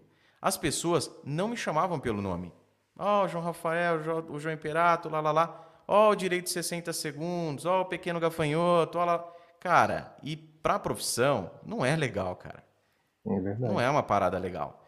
Porque, pô, imagina, você tem o teu nome, que a gente sabe que na profissão é tão importante as pessoas te conhecerem pelo seu nome, nome, nome, que para no meu caso é uma coisa que estava saindo totalmente do controle. Eu falei, bichão, no, no, no corporativo era assim, cara. Ó, o direito de ser. Falei, ah, cara, não, não tá legal. E aquilo estava me incomodando. Pensando, que é época eu estudei bastante questão de marca, pensando também nisso, eu falei, não, vamos tirar isso e um abraço. Vamos mudar. Para você, alteração, a saída do penal legal, o nome tão consolidado à época, foi algo igual, algo parecido? Cara, eu, hoje quando a pessoa quando a pessoa começa um projeto com um nomezinho diferente, eu já automaticamente. Eu, eu sou, como a gente conversou na, na, época, né? Eu sou meio de meter o bedelho nas coisas. Então eu vou lá, se eu acho que eu posso ajudar em alguma coisa, eu mando uma mensagenzinha e falo: Ó, oh, não, queria, não quero me intrometer nem nada, mas eu vou te falar o que aconteceu comigo. Então, se você quiser fazer, você faz. E eu, eu, quando eu falo isso hoje em dia, inclusive, eu uso três exemplos: eu, você e o Rodrigo. Porque os três fizeram a mesma coisa. Era, era desenhando direito, virou Rodrigo Alvarez desenhando direito. Era o direito de 100 segundos, virou direito de 100 segundos, João Imperato, depois virou João Imperato. E era o penal legal, virou Marlon Ricardo, penal legal. E depois que surgiu o criminalista, virou criminalista. E é natural, porque você, você se descola daquela imagem de marca que você criou. E você é você que está ali. Você tem que mostrar que é você que está ali. Então, toda vez que alguém vai começar um projeto hoje que que vai ter um nome diferente, porque o nome diferente atrai mais gente, às vezes, do que o seu próprio nome. Sim. Eu falo, já vai pensando na possibilidade de você acrescentar seu nome nessa história. Ou as pessoas, elas não vão te conhecer. Foi o que aconteceu comigo na paródia. As pessoas não faziam. Ninguém. Se você pega o vídeo daquele aquele nosso Analytics do YouTube lá, tá lá na paródia, lá em cima, bonitinho, pá. Normalmente, quando acaba a paródia, eu começo a falar. É isso aqui, ó. Cai.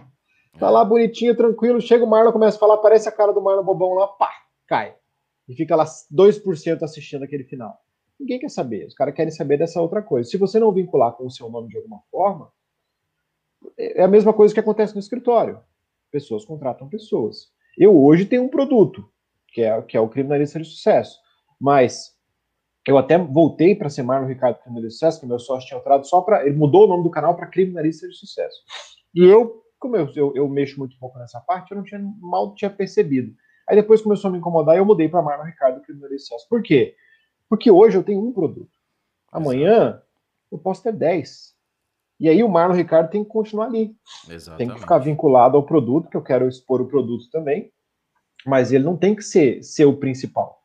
Porque o principal tem que continuar sendo eu, porque sou eu que vou ser a cara de qualquer coisa que eu vá lançar, sou eu que sou a cara da minha advocacia, sou eu que sou a cara é, que os meus clientes contratam, que sabem quem eu sou, sou eu que meus alunos vêm, então sou eu que tenho que aparecer ali. Então acho que isso acaba sendo uma tendência natural. Você teve, eu acho que eu fui o último dessa história, inclusive. Eu comecei a perceber isso mais por causa de vocês. Você teve, o Rodrigo fez, e logo na sequência eu fui lá e mudei também. É, é, é muito. É, essa, essa pegada teve um um aluno que recentemente perguntou, ele te, tinha um canal e, e ele falou para mim, falou, cara, já começou assim, por que, que você mudou o seu nome? Depois ele falou, não, porque eu tenho um canal, lá, lá, lá, e eu também queria mandar. E eu falei, mesma coisa que eu compartilhei aqui, eu falei para ele, eu falei, bicho, você tem isso, o nome do teu canal é um produto? Porque se for um produto, você só faz alteração, põe o seu nome e o nome do produto na sequência, ou vice-versa, né? Agora, se é um nome fantasia para aquilo que você tem, pensando na questão. E detalhe, tá? A gente está falando aqui para o direito. Porque em outras áreas, eu, é assim, é, é, analisar de caso a caso. Mas trazendo os nossos casos aqui como, como é, é à tona, o meu, o seu, do, do, do Rodrigo, é, foi uma questão estratégica né, dessa alteração de nome. Não foi algo assim, ah, porra, cansei, não quero mais. Não não é alcancei, é tudo ponto estratégico. A gente fala muito, com certeza você também fala para a galera, para os seus alunos, questão de estratégia, quanto é importante na advocacia, né? Aquele detalhezinho que faz a diferença. E isso realmente é fundamental. Então, tudo é pensado com estratégia. Você colocou uma questão que falava, cara, eu tinha, quando eu criava, colocava a paródia, eu sabia que depois da paródia eu vinha com conteúdo, ensinando ali os alunos, enfim, uma parte mais, uma questão mais docente ainda, né? Que era a questão do direito do direito penal do, do, do que você tratava na, na, no canal à época. Eu fui ter essa pegada, bicho, em 2017. Então o canal ele ficou praticamente cinco anos. Eu fazia, ah, hoje eu vou falar de tal coisa. Então fazia ali no hobby, cara. E a coisa acontecendo meio que no hobby. Quando eu comecei a pensar, a galera olhava e falava assim, cara, porra, você tá ganhando grana pra caralho no YouTube, porque o pessoal achava que propaganda no YouTube dava dinheiro pra caceta, né? É. Um dia eu mostrei lá quanto eu ganhava, os caras falaram assim, caralho, eu falei assim, é, então, bichão, se quiser dar uma contribuída aí, tamo junto, porque produzir conteúdo custa, porra, produzir custa. Então não é essa, essa isso que a galera, a galera acha que você, porra, ganha que nem o, os negros de Felipe Neto, é, Rezende, o Whindersson Nunes, tem nada a ver, viu, pessoal? Vai, vai no manso aí. É. E depois que falou, cara, o que a gente pode extrair disso daqui? E aí vem a pegada mais estratégica, que tudo que você. Que hoje, o que a gente não tinha antes, hoje o cara ele consegue ter, ele consegue começar um canal já com uma visão estratégica daquilo que ela precisa. Não necessariamente ter um produto, a gente está falando aqui porque é o que tem, mas não necessariamente ter isso. Né?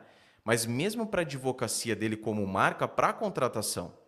Então, tudo aquilo que você for produzir, tudo aquilo que você for colocar, bicho, tem que ter um, um, um, um passo a passo por trás, porque tem que ter essa estratégia, passo a passo, leia-se estratégia, para que você vá colhendo esses frutos ao longo do tempo, ao longo do seu posicionamento.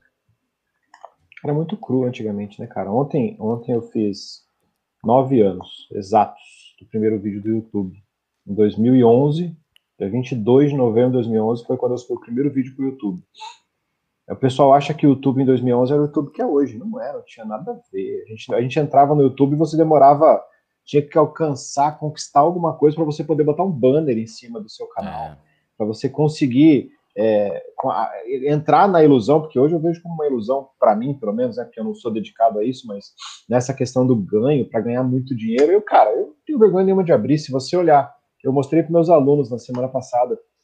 Eu abri o meu, meu, meu analytics lá do canal e falei, cara, tá, eu ia mostrar uma outra coisa de um vídeo que eu fiz para um, uma investigação defensiva. E eu mostrei lá e na hora que abriu apareceu lá quanto que eu ganhei nos últimos 28 dias, 39 dólares. Eu falei, cara, isso aqui hoje, no dólar de hoje, dá uns 10 milhões de reais, mas no dólar normal, isso aqui não dá nada. Então, não é, não, isso aqui não dá dinheiro para ninguém. É, não tem lá, tem, você consegue, é, são 30, 40 mil acessos por mês para você ganhar quase nada. Então, não é esse o foco. Mas antigamente, em 2011, quando você queria, é, olhava e falava, puxa, agora eu sou parceiro do YouTube, acho que era esse o termo, lembra? É. O YouTube, você entrava, colocava o vídeo lá à vontade, mas você tinha que galgar alguma coisa para ser um parceiro do YouTube. O que, que era? Poder o YouTube colocar uma propaganda no seu vídeo, você poder ganhar alguma coisa com isso. Era outra realidade. A gente não tinha noção de estudo que tem hoje. Hoje em dia, a minha filha quer ser youtuber, cara. A minha filha, ela quer ser youtuber. Ela falou, ela tem cinco anos, ela falou 200 vezes que ela quer ser youtuber. Não existia isso naquela época, não tem não. essa lógica. A gente pessoal... não sabia nem o que estava fazendo. É, o pessoal que tinha também era a galera que fazia puro hobby, né, cara? Hoje tem curso, o cara faz um curso, como coloca o que faz, enfim, a gente até ensina pela experiência que tem, né? Como, como que o advogado. Então hoje ele já começa, cara, já num outro estágio daquilo que começou. Uma pela, pela modernização da ferramenta, né? Do, do, do, do YouTube. É, e outra também pela quantidade de informações que tem. Eu lembro que eu corri atrás de informações. É, quero até ver se eu trago ele aqui para participar do episódio. Com um amigo, cara, que eu fiz ao longo do tempo, que ele tinha um canal brasileiro, que tinha um canal que é o Aparício Júnior, que a época era o vlog do Magrelo. Que ele lembro, tinha você falava isso. bastante dele. É, cara, que foi uma pessoa que me ajudou muito à época. E era um cara que estava em Londres, pegando uma, uma, uma, uma, uma pegada de lá, um negócio assim, porque não tinha. Não tinha. O que a gente tinha, assim, a gente ia meio que, porra, se ajudando no meio do caminho. Era, era tudo mato, né, bicho? Era tudo mato. Então a coisa mudou completamente. Por isso que era Antes... fundamental a gente trocar, né, cara? A gente ah, conversava, sim, trocava. Ah, sim. Conversava. Depois... Eu lembro que eu, você, eu, eu, você e o Rodrigo, a gente era. Nós éramos administradores das nossas páginas do Facebook. No Acho Facebook. que somos até hoje, se duvidar, né? Ah, cara. Das eu, páginas eu nem... do Facebook. É, cara, eu, é, era assim, uma coisa que era o que tinha, né, meu? Não tinha. Era tudo muito cru, cara. E era bom, é como tudo, né, bicho?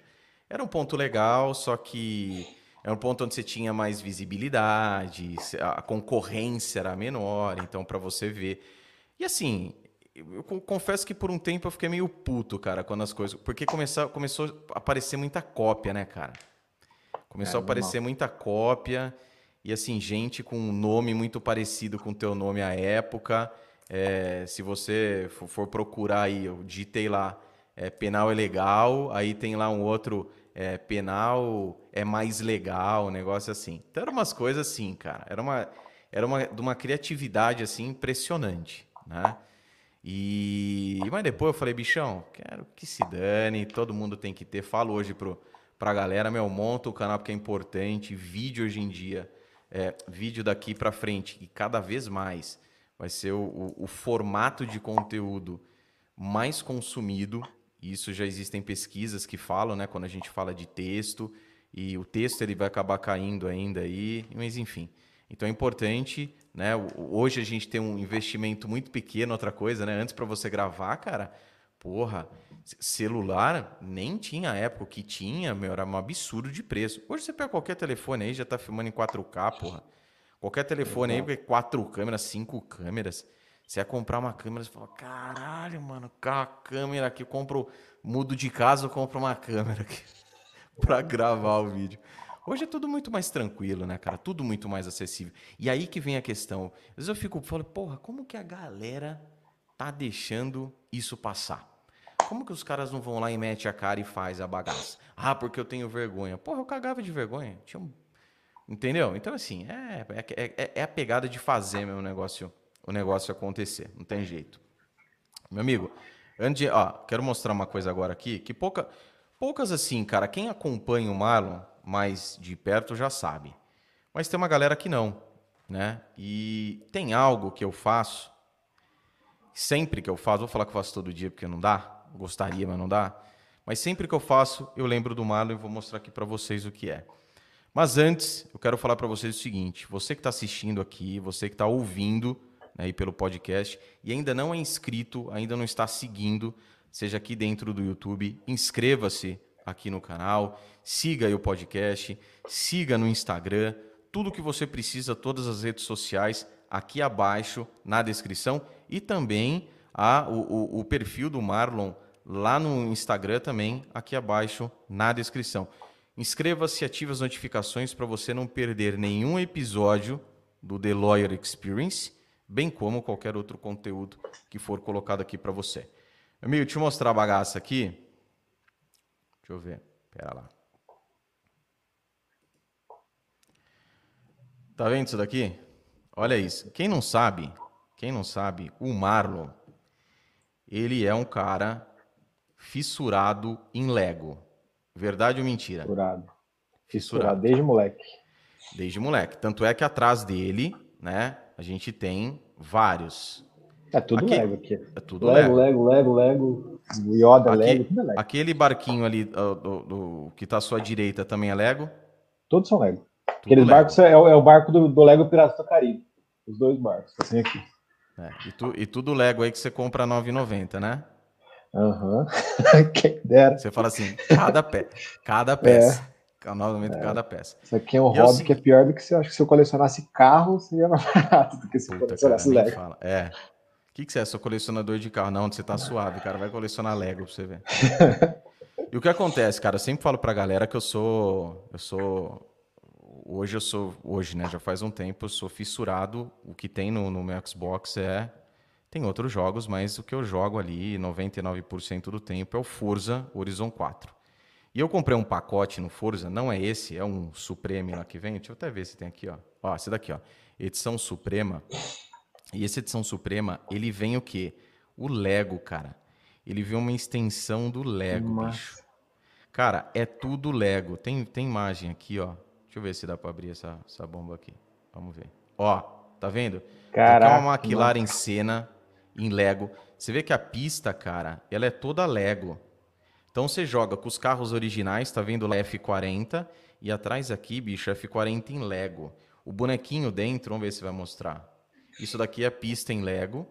Tá vendo o leguinho lá? O Mini Cooper tem também ali no fundo vermelhinho. Em Lego. Ó, tá vendo? A pista é tudo pecinha de Lego, cara. Você dá nas pecinhas na, na pista, voa a arvorezinha. Ó o bonequinho. Que massa, o boneco certinho. E tem esse foi cara uma... em casa, inclusive. É, cara, e foi uma puta de uma sacada, ó. Tem aeroporto? Ó, é assim, cara, é sensacional. E toda vez que eu jogo, eu falo, bicho, tem que mostrar isso daqui. Agora o Marlon vai sair daqui vai comprar um Xbox novo aí pra começar a jogar esse Lego. Eu tava querendo comprar o Playstation, tô mudando de ideia a partir de agora. cara, você sabe que... Eu não sei, você jogava, cara? Você tem esse hábito de jogar ou não? Eu não jogo, cara, eu gosto muito. Eu não tenho muito tempo, mas eu gosto muito. Mas jogo é, mais no é computador. É foda. No computador. Mas eu jogo, jogo muito com a minha filha. Aí eu ensinei ela a jogar, eu tenho um Switch em casa, ensinei ela a jogar e eu jogo bastante com ela. E você sabe que tem, tem, uma vez eu vi um cara, quando fui comprar esse pacote, aí eu vou lá, vou ler as coisas antes de comprar, tenho esse, esse hábito, né? E o cara falou assim, bicho, porra, o mais legal disso daqui, ele falava, ah, tem isso, né? Nesse pacote tem isso. Porra, e tem o Lego, cara, que é o melhor de tudo.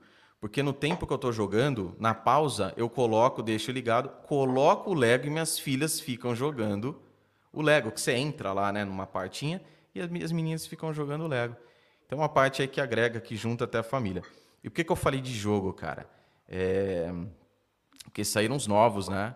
Tem o PS5 aí, tem o, o Xbox, os dois novos, o Series S e o Series X. E tá massa, é. cara. Tô e, ó, querendo. Forza, esse Forza aqui, já fazendo a propaganda, é só Microsoft, Bill Gateira aí. Isso não tem Exclusivo? no, no, Exclusivo, não tem no PS5, não, cara. Já tô abrindo o olho aí, muda de ideia. tô sentindo cheiro de cachimbo. Ou, é, ou, ou tem, é, ou tem para tem pra PC também, cara. Se o PC, se o PC deve ser parrudo. O meu, eu, é, eu desktop eu não tenho mais, cara. E tem o, o, o, o PC ele roda. Ou um notebook gamer aí. Ele, é. ele vai bem, cara. Dá pra rodar também, não precisa ter o. O povo olha meu notebook e fala: Caraca, você deve jogar pra caramba. Eu falo: Não, cara, você não faz ideia do trabalho que dá pra você renderizar um vídeo. Tem que, que ser que um você... notebook parrudo. O que, que você tem hoje aí? O meu computador é um puta computador, tem uma 2080.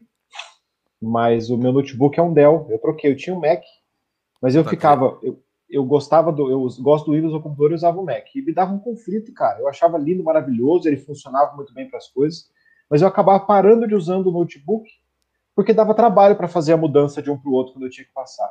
Então eu vendi o Mac e comprei um Dell G5 Gamer. Qual? O i5 ou i7? i7. Eu, eu, eu, peguei, eu, eu pego normalmente o mais foda que tiver, por causa que essa questão do, da renderização é uma coisa que me enche muito saco. É, Começa a renderizar um vídeo e fica Viu, inútil o, o, computador, né? O G5 e 7 ele tá com uma GTX 2060, né? Com 6 GB. Acho que é, cara. Eu não é, vou lembrar cara, agora. É 2060. Não, não vou lembrar. Ele não é tão também... parrudo quanto o computador, mas ele é muito bom. Não, cara, mas bom. vai bem. O G5 ele é parrudão, ele, ele, tem, ele tem parte de construção em metal, né? Tem parte de construção em metal e a bateria é, dele é muito boa, né? Não, cara, é bom. E assim, isso que você falou é verdade, né? Hoje em dia, a placa de vídeo é o que eu sofro com esse daqui. A gente está fazendo a transmissão agora, eu estou no Mac, só que meu Mac também já está velhão de guerra. Então, estava vendo justamente para não pegar o Mac. Uma que, porra, pegar Mac hoje em dia não dá, né, velho? Você vai pegar o Mac. 15 pau no Mac. Pô, você tá. É, o preço hoje, cara, você tá ficando louco. Cara. Você vai comprar um Maczinho de entrada hoje, é 15 pau, velho. Eu não sei quando você tá, vai estar tá assistindo esse vídeo. Mas o doleta aí tá arregaçando o coco, cara. Eu lembro que esse, quando eu comprei, tudo bem que faz tempo. Porra, a época eu paguei acho que 3 conto e meio, cara. Não faz muito tempo, meu irmão comprou um também aí e pagou, porra, 6 pau. Hoje tá 12 uma configuração e nem é 2020, velho. Então, assim, é, é, é puxado, cara. É puxado. Só que é investimento, né, cara? Não que você precise disso, porque a galera às vezes fala assim, pô, eu tô fudido. Não tenho grana para comprar um note desse, tô arregaçado, tô perdido. Isso é, um, é, um, é um, uma configuração, principalmente quando a gente falou placa de vídeo, né? Então você tem, no mínimo, teu vai ter 16 de RAM, uma SSD de 512, uma uhum. GTX 2060. Não sei se é GTX ou RTX 2060 com 6 GB. RTX. 2060 com 6 GB aí, né? Então, porra, tem coisa pra cacete, parrudão. E só que também é uma máquina, cara, que você vai trocar daqui, sei lá quanto tempo. Ela vai por muito e muito tempo aí te atender a, nessas necessidades. Mas galera, não precisa de um negócio desse não, porque a galera você não vai falar assim, pronto, não vou fazer nada não.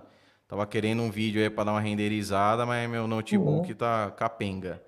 É, é uma questão de, de condições, aí. né, cara? Eu, eu, eu graças a Deus, eu tenho condições. Então eu vou lá e compro um negócio que vai facilitar a minha vida. Porque quando Exatamente. você está renderizando um vídeo, às vezes vai renderizar um vídeo rapidinho que vai ficar 20 minutos, 30 minutos renderizando normalmente. Você fica com o computador meio inutilizado ali. Então, porque se você fizer alguma coisa, você vai aumentar a renderização. Então, quando eu vou pensar na, no, no, numa compra de alguma coisa dessa, eu penso sempre como investimento. Penso, vai ser caro, vai doer no bolso, mas vai me economizar tempo, né?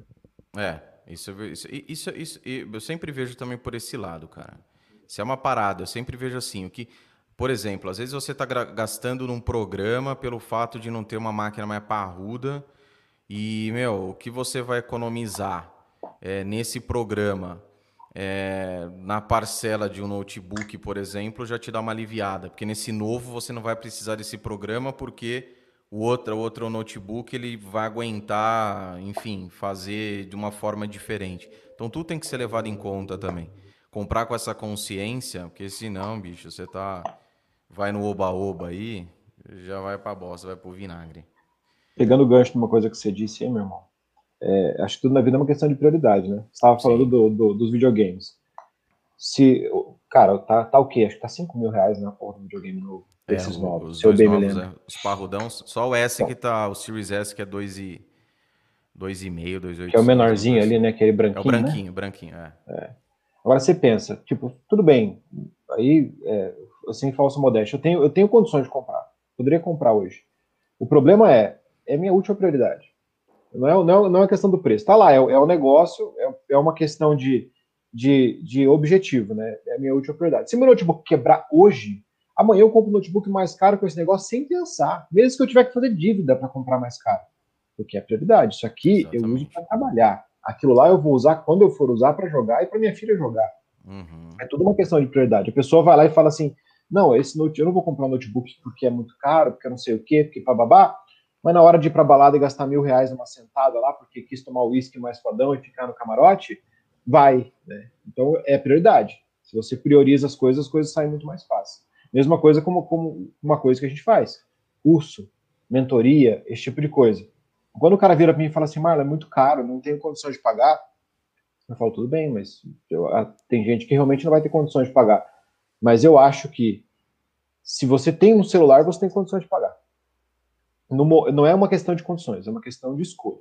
Se você vê valor naquilo e você escolhe, você vai lá e faz. Se você não está vendo valor naquilo, está vendo valor em outras coisas, você vai fazer outras coisas. Só que o problema é que na hora que daqui a, daqui eu, eu, aquela frase que eu tenho colado no meu computador, que muita gente fala, né? Não, não foi eu que criei, mas eu, eu tenho colado aqui. Né? Se você olhar para o meu computador, ele está ela colada no computador, porque eu levo isso como filosofia de vida.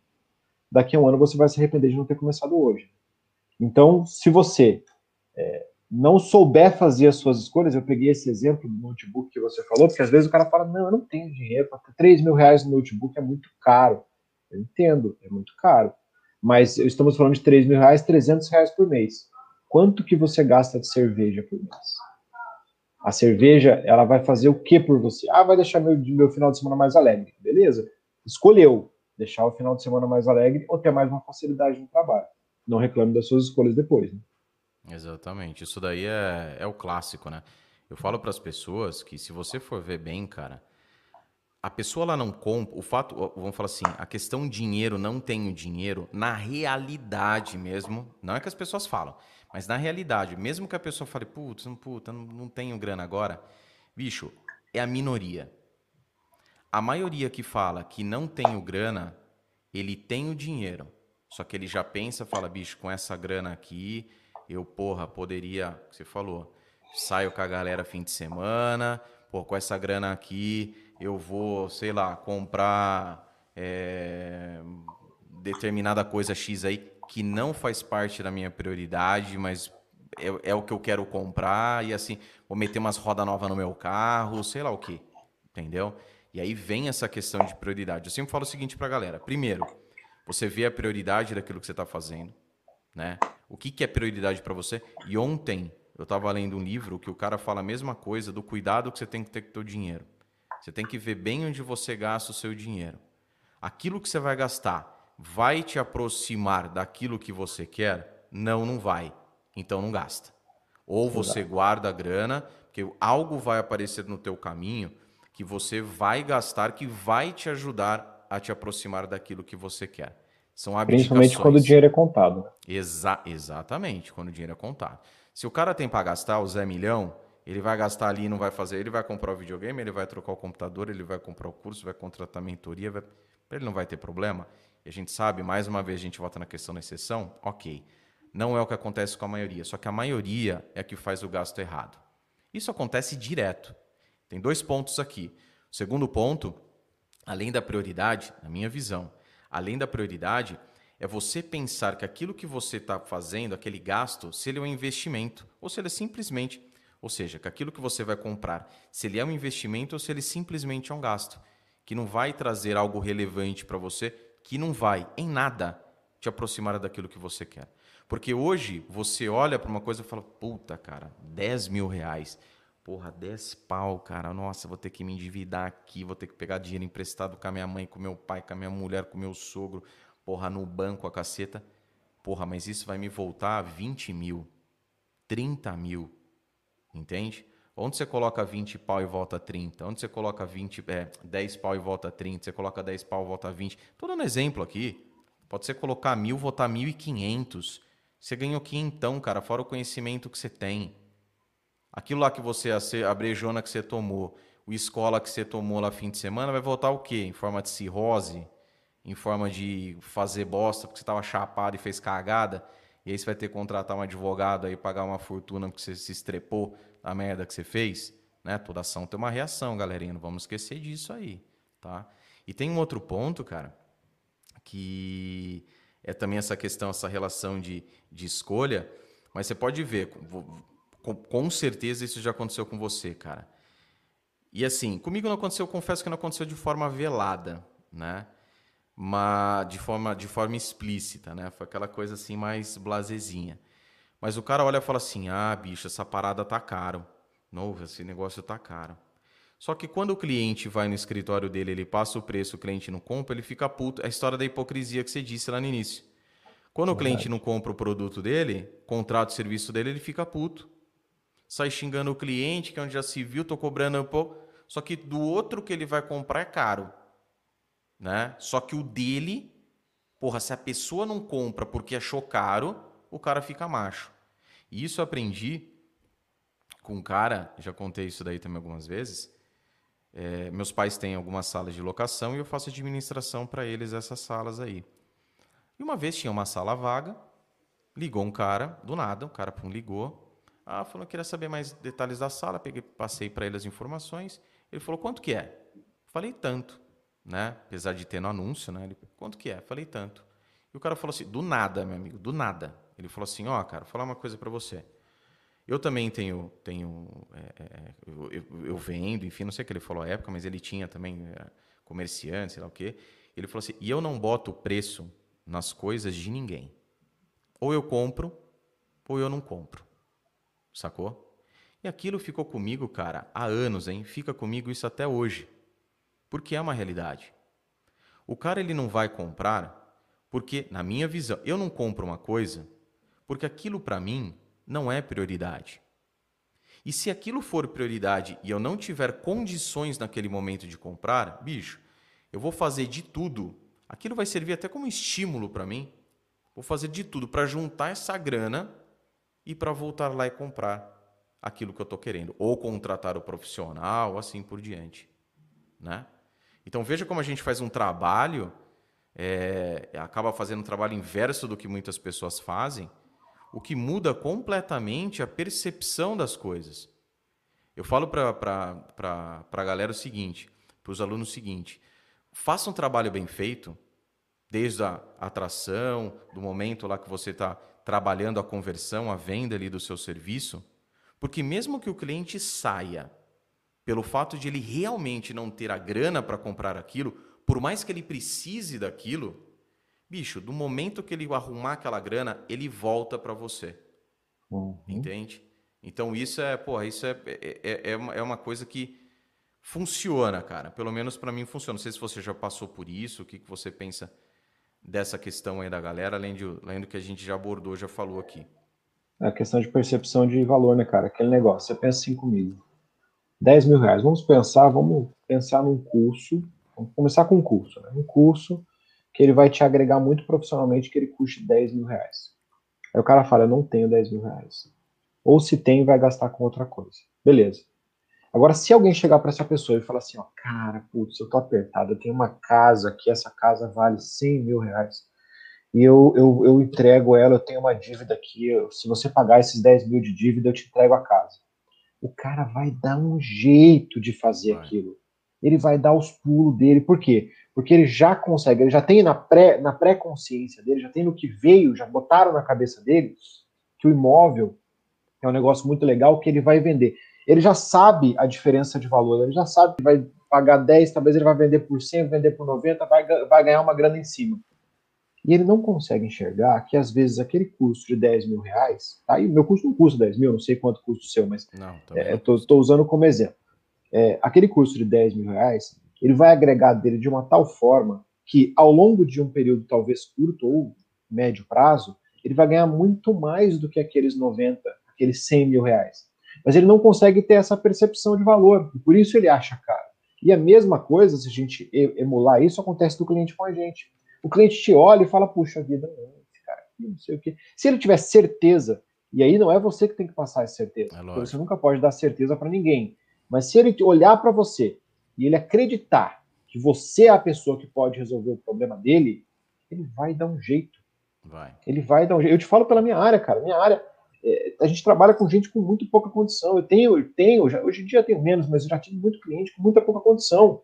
O cara que não tem condição para nada. Aí o cara chega e vai te contratar, mas ele quer te contratar, ele te oferece tudo, até, até a galinha dele te oferece. Se ele tá lá, ele, ele tá, tá catando migalha, tá falando assim, não, cara, eu tenho essa moto aqui, eu tenho isso aqui, eu te dou, ele a, quer você, a né, cara? junta, ele quer você. Isso porque você conseguiu passar uma visão. Porque se você não conseguir, e você for é, é, e, e ficar só numa questão de briga de preço, briga de preço todo mundo tem. Não é o Sim. preço que vai fazer o cara te contratar. Pode até fazer, mas se ele te contratar pelo preço, você vai se arrepender futuramente, com certeza. Eu sempre falo que o cliente, o cara que contrata um advogado muito barato, é, o, o, cliente tem uma percepção de ganho diferente da sua. Às vezes, para ele, você não resolveu o problema dele em dois meses, um problema que você julgava que se você conseguisse resolver em um ano seria, por fantástico. Ele queria que resolvesse em dois meses. Daqui a dois meses, se você não conseguiu resolver, eu ia estar falando também, fui pagar barato, fui pegar um porta de cadeia, fui pagar barato, fui pagar não sei o quê, e vai acabar, inclusive, falando disso para outras pessoas. Então, tudo é gira em torno da percepção de valor. Sim. E essa percepção de valor, aí para a galera que não está acabando alcançando, essa percepção de valor, quem faz, quem cria essa percepção de valor é você. É você, advogado. Somos nós, advogados, por tudo aquilo que foi dito aqui. Né? Então, pelo fato da tua imagem, da marca que você está construindo, do conhecimento técnico que você tem, que isso também é muito importante. Às vezes a galera foca tanto na questão da imagem, só que ele acaba deixando de lado o estudo daquilo que ele faz né, do conhecimento que ele tem da área dele, é, o modo como você se posiciona, logicamente, né, a segurança que você passa, confiança, credibilidade, tudo o que foi dito aqui. Tudo isso, tudo isso é, é, engloba essa percepção de valor. Às vezes as pessoas não entendem por que, que tem um advogado. Às vezes o cara fala assim, porra, meu cara tem, pô, não tem pós-graduação, pô, tenho cinco pós-graduação aqui, tenho PhD, tenho MBA, tenho umas cacetas, porra, estudei em Harvard, porra, o cara tem muito mais cliente do que eu. Você pode ter certeza que a percepção de valor passada pelo outro advogado, né, é, foi muito maior, o que, o, o que acaba ocasionando esse maior número de clientes e, logicamente, consequentemente, sabendo cobrar, porque não é porque você tem um monte de clientes que você ganha bem. Tem cara que tem uma infinidade de clientes e ganha menos um advogado que tem 10 clientes, porque é saber cobrar. Para saber cobrar, você precisa saber quanto custa a sua advocacia, né? a operação aí da sua advocacia. Esteja você na tua casa, no home office, num coworking ou porra, num, na, na, um andar inteiro numa cobertura do bairro mais nobre da tua cidade, você tem que saber quanto custa isso. Mas essa percepção bem levantada, bem levantada pelo, é, por você, ela é fundamental. É fu a, a percepção ela justamente causa na, na, na, na pessoa né, essa, essa, vamos falar assim, essa maior tranquilidade na hora de contra e aí ele vai na hora de contratar o profissional. E aí como você deu exemplo né do, do cliente que acaba te oferecendo tudo e aí o profissional cara ele vai fazer por você porra qualquer coisa porque ele quer aquilo e ponto final então o cara ele chegou de falar: Meu, quanto custa isso a mentoria? Pô, custa X. Cara, é o seguinte, eu tenho só tanto agora, pago só tanto agora, porra, mas me comprometo, bate um contrato aí, eu pago para você o restante daqui tanto tempo que eu confio, eu sei que vai dar resultado, eu vou atrás também, porque tem isso, né? Você tem que fazer a tua parte. Você não pode jogar tudo. Até o cliente, quando contrata advogado, ele tem a responsabilidade naquilo. Falta de informação, por exemplo, que você deixa de passar para o profissional.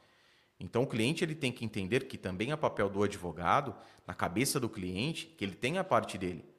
Então documento, é, é, todo tipo de prova, vai para a gente não ficar entrando alguma prova específica para acreditar que é só aquele determina, aquela determinada prova, mas todas as informações, o cliente tem a responsabilidade para que aquilo ande, flua com uma naturalidade.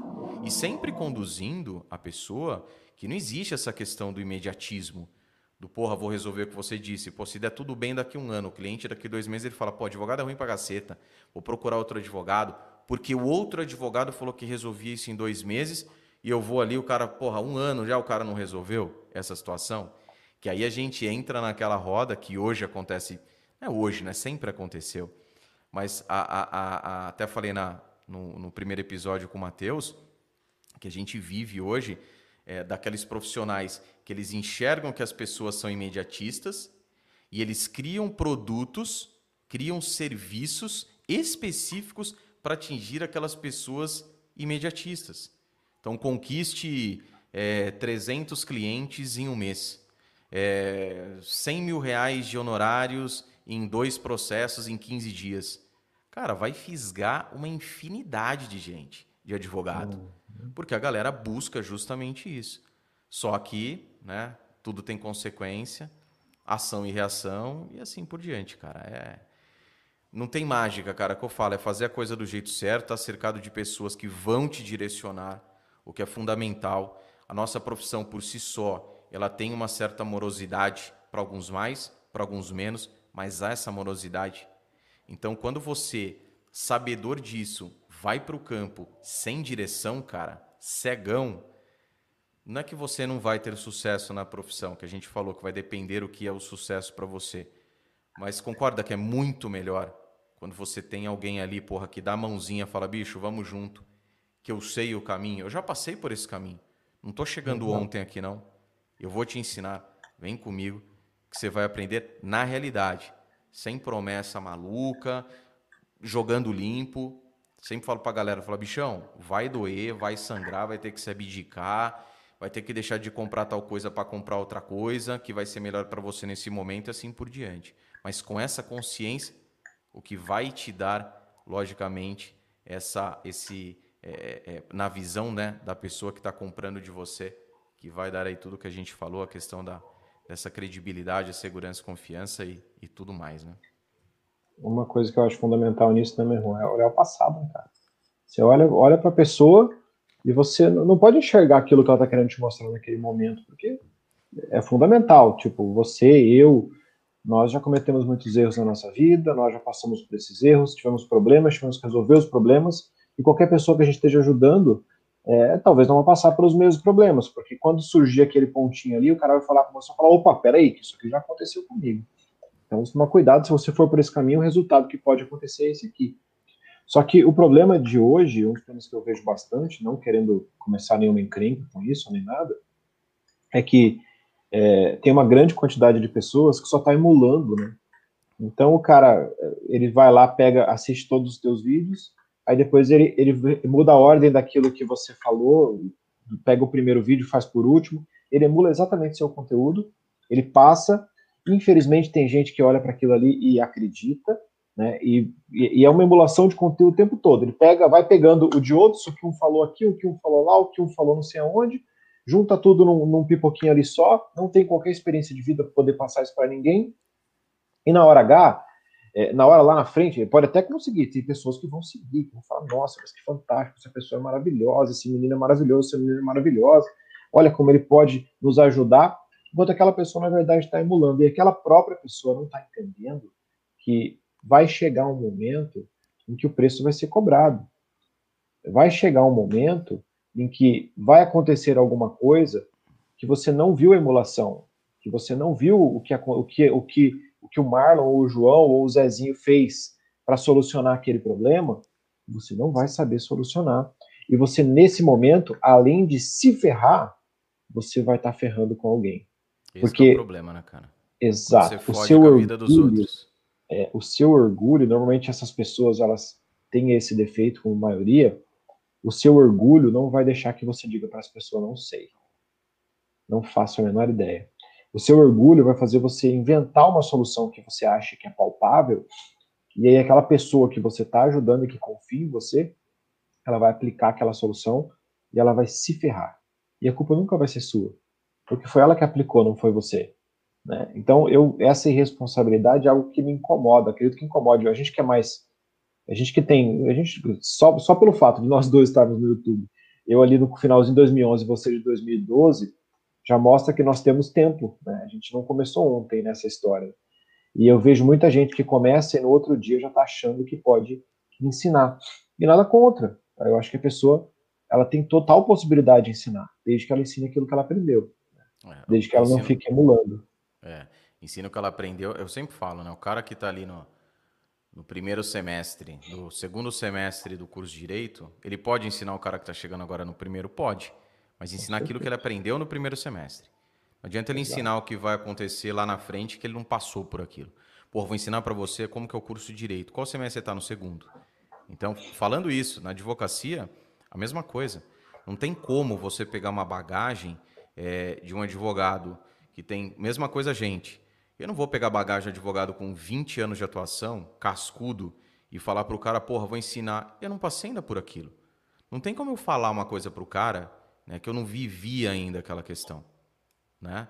Então, isso a gente vê. É, é, é, falei também, mais uma vez citando o primeiro episódio, quem não assistiu, está aqui disponível, assista ou ouça.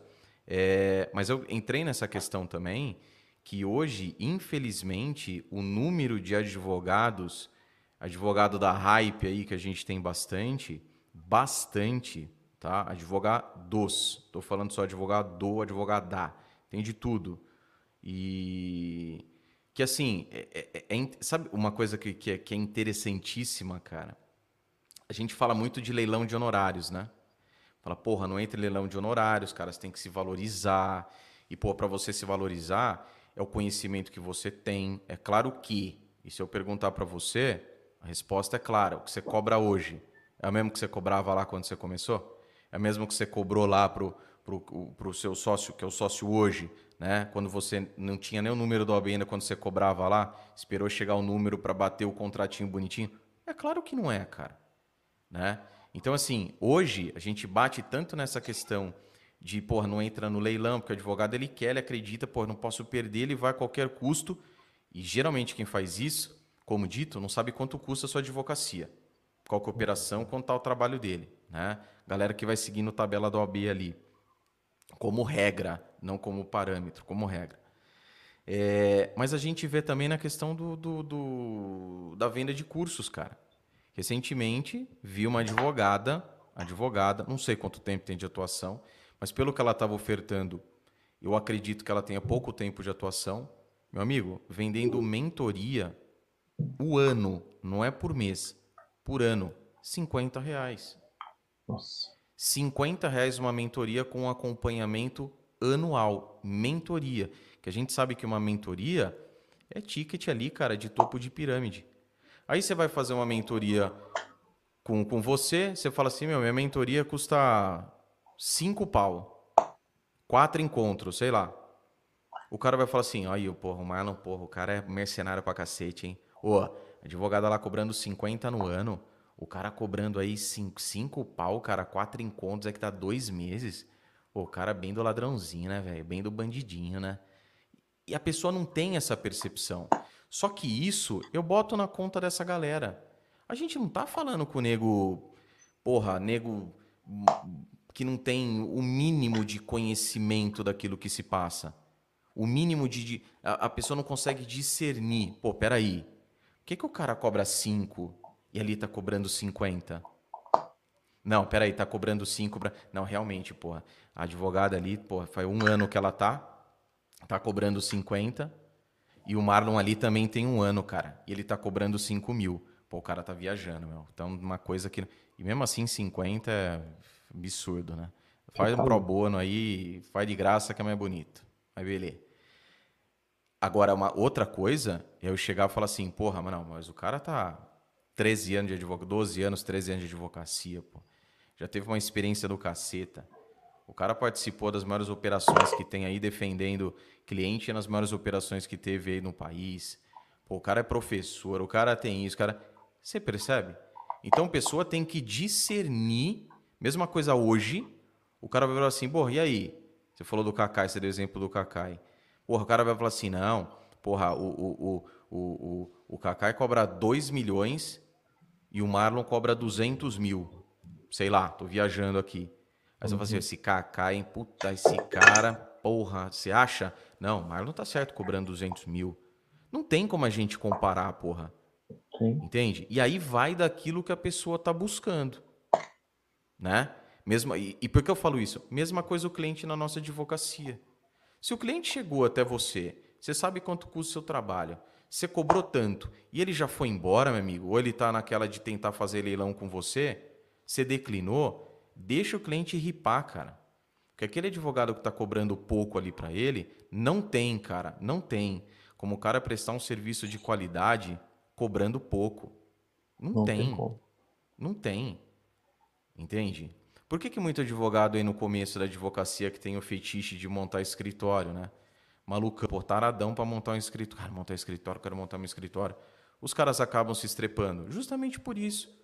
Porque não sabe quanto que vai custar aquela operação, tá chegando agora, não vai poder, um criminalista hoje não vai poder cobrar o honorário que, que você está cobrando.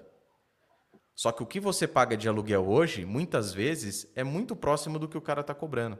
E aí, bichão, é matemática pura. Não precisa nem jogar no Excel. Calculadora da HP de fórmula, caramba lá. Continha de padaria, você já vê que a conta não vai fechar. Não dá, mano, para prometer para você, cara, que você vai ganhar um milhão de reais na advocacia e vender um produto para você a 297, cara. Não faz sentido. Não faz sentido. Entende? Eu, pelo menos, tenho essa percepção. Porque, pô, se você sabe, eu vou te ensinar a ganhar um milhão de reais, você vai vender a 297? Você tem a fórmula para ganhar um milhão, você vai vender a 297? Ah, mas eu ganho no volume. Tá, não esqueça volume. Vende a um milhão, vende a 100 mil, cara. Vende 10 a 100 mil. Sacou? Eu tenho esse advogado, esse advogado que cobrar pouco, ele vai ter uma, ele pode até ter muito boa vontade, né, cara? Esse cara que está cobrando pouco, ele pode ter uma boa vontade absurda. Eu falo, não, eu vou me empenhar, eu vou não sei o quê, mas aquele dinheiro vai acabar no mês que vem, e aí ele vai ter que correr atrás de outro cliente que vai ter que cobrar pouco também porque ele não mostrou valor, e assim vai virar uma bola de neve. Quando ele tiver 10 clientes, ele não vai estar dando conta do primeiro. Ele tinha boa vontade, ele estava dedicado, mas ele não vai estar dando conta do primeiro, e quem vai sofrer vai ser ele no futuro, porque vai fazer um trabalho de merda, e aquilo ali vai ter resultado para ele. Mesma coisa é para essa pessoa. Neve. E aí que vem a questão do direcionamento, cara. Hoje você pegar a sua época, eu não sei, mas a minha época, cara, não tinha, bicho, gente que falasse assim, as poucas, vamos falar assim, um advogado, vai que eu falo assim que hoje dava um direcionamento nessa questão. A época quando eu comecei, cara, que era o Antenor, porra, até hoje sou grato pra cacete para ele, me ajudava bastante. E no começo da advocacia, mesmo com a sociedade lá, cara, olha só que maluco. Podia buscar dentro, né, mano? Então, assim, é... antes não tinha. Você ia puxar com quem, cara? Hoje, a galera, porra, pode chegar, encostar no nego e falar assim: aí, bicho, me ajuda, cara. Me ajuda que eu não tô aqui para brincadeira, não. Eu quero. É o que tá escrito no teu computador, cara. Entendeu? Você falou a frase aí, você vai se arrepender de não ter começado. Daqui um ano você vai se arrepender de não ter começado hoje. E, meu amigo, um ano na advocacia, quantos novos Nossa. advogados são postos no mercado? E isso daí ah, porque. E tem. Porra, eu, às vezes o cara fala assim: ah, porque tem que. E, e, é, exame do OAB, negada, tem que rezar. Rezar. Pro OAB. Porque a prova da OAB, não sei se você concorda comigo ou não, mas eu vejo a prova da OAB como um nível. É, ele é um nível que, mesmo que pequeninamente, pequeninamente, não existe, tá? Só, só para colocar vai caindo a dificuldade um pouquitinho cada vez mais. Pouquitinho, vai caindo, vai caindo. Por quê? Porque tem uma média ali X, precisa entrar aquele tanto, só que é o seguinte, há 10 anos, entrava ali 100 mil pressão na prova, entrava 10 mil. Hoje, mantendo os 10%. Hoje, mesmo os 10%. Só que tem 300 mil, nego. 400, tô, tô, tô viajando no número aqui, tá? 400 mil, nego. Só que 10% de 100 mil são 10. 10% de 220, 330, assim por diante. Deixa passar um ano para você abrir o olhinho, né, o bebezinho com o olhinho colado de ramelinha lá, para abrir o olhinho e falar: opa, agora eu vou começar a advogar. Esse primeiro ano foi só risada, só piadinha. Agora eu vou começar a advogar sério. É foda, né, bicho? E aí, aí se você alerta. É, cara, aí se você alerta, você fala alguma coisa, o cara, o cara vai virar pra você e falar assim: ah, filha da puta, ela tá querendo vender, cara. O cara tá vendo só o rabo dele, não tá nem aí, bicho. O cara tá estourando, o cara tá. Meu. O que, que eu falei para você A agora? pessoa não faz a menor ideia de quanto custa o seu tempo. Se eu tenho que dedicar o tempo. Se eu tiver que fazer uma mentoria, eu, eu não faço, né? Eu, às vezes eu ofereço como bônus do curso ali, uma hora, duas horas, com poucos alunos. Mas se eu for vender uma mentoria, cara, Cara, eu não faço ideia de quanto que eu vou cobrar, mas vai ter que cobrar muito, porque se eu tô dedicando ali, sei lá, 10 horas para alguém, cara, eu tô deixando de dedicar outras coisas. E o que me. Eu sou advogado, eu não sou, eu não sou, eu não sou mentor, eu sou advogado. A mentoria seria uma, um extra. E eu teria que estar deixando coisas da advocacia, que é o que me banca, que é o que faz, que faz eu conseguir arcar com tudo que minha família precisa, para fazer isso. isso. Isso teria um custo, no mínimo aí, equivalente. Né? Aí que tá. Às vezes a pessoa fala assim para mim, porque eu, eu, eu, também dei uma parada forte na questão da mentoria. E o pessoal, porra, quando que vai voltar a mentoria? É mesmo mesmo pensamento assim. Se você volta, ó, eu tenho, consigo vaga assim, assim, assim, uma. Consigo vaga a tanto. O cara fala, porra, mas não, mas a tanto. É o que você está falando. Então hoje, quando a pessoa tem. É, é, é, outra percepção que tem que ter, né? Então, peraí, se o cara está cobrando tanto, o tempo dele custa tanto, então é, esse, é essa matemática que a pessoa faz, além daquilo que você, logicamente, vai ser contemplado, vai aprender e vai poder executar, vai encurtar radicalmente seu caminho nesse, nessa trajetória e vai te beneficiar assim assustadoramente, né? Desde que, desde que você faça a tua parte. Que aí eu sempre falo, cara, quando vai entrar nessa pegada, eu falo pra galera, falo, bichão, tem que estar tá comprometido, que vai doer, vai fazer. E aí, se não fizer, não adianta falar, ai, porque. Não, vai fazer. E aí, você tá fazendo? Até hoje, cara.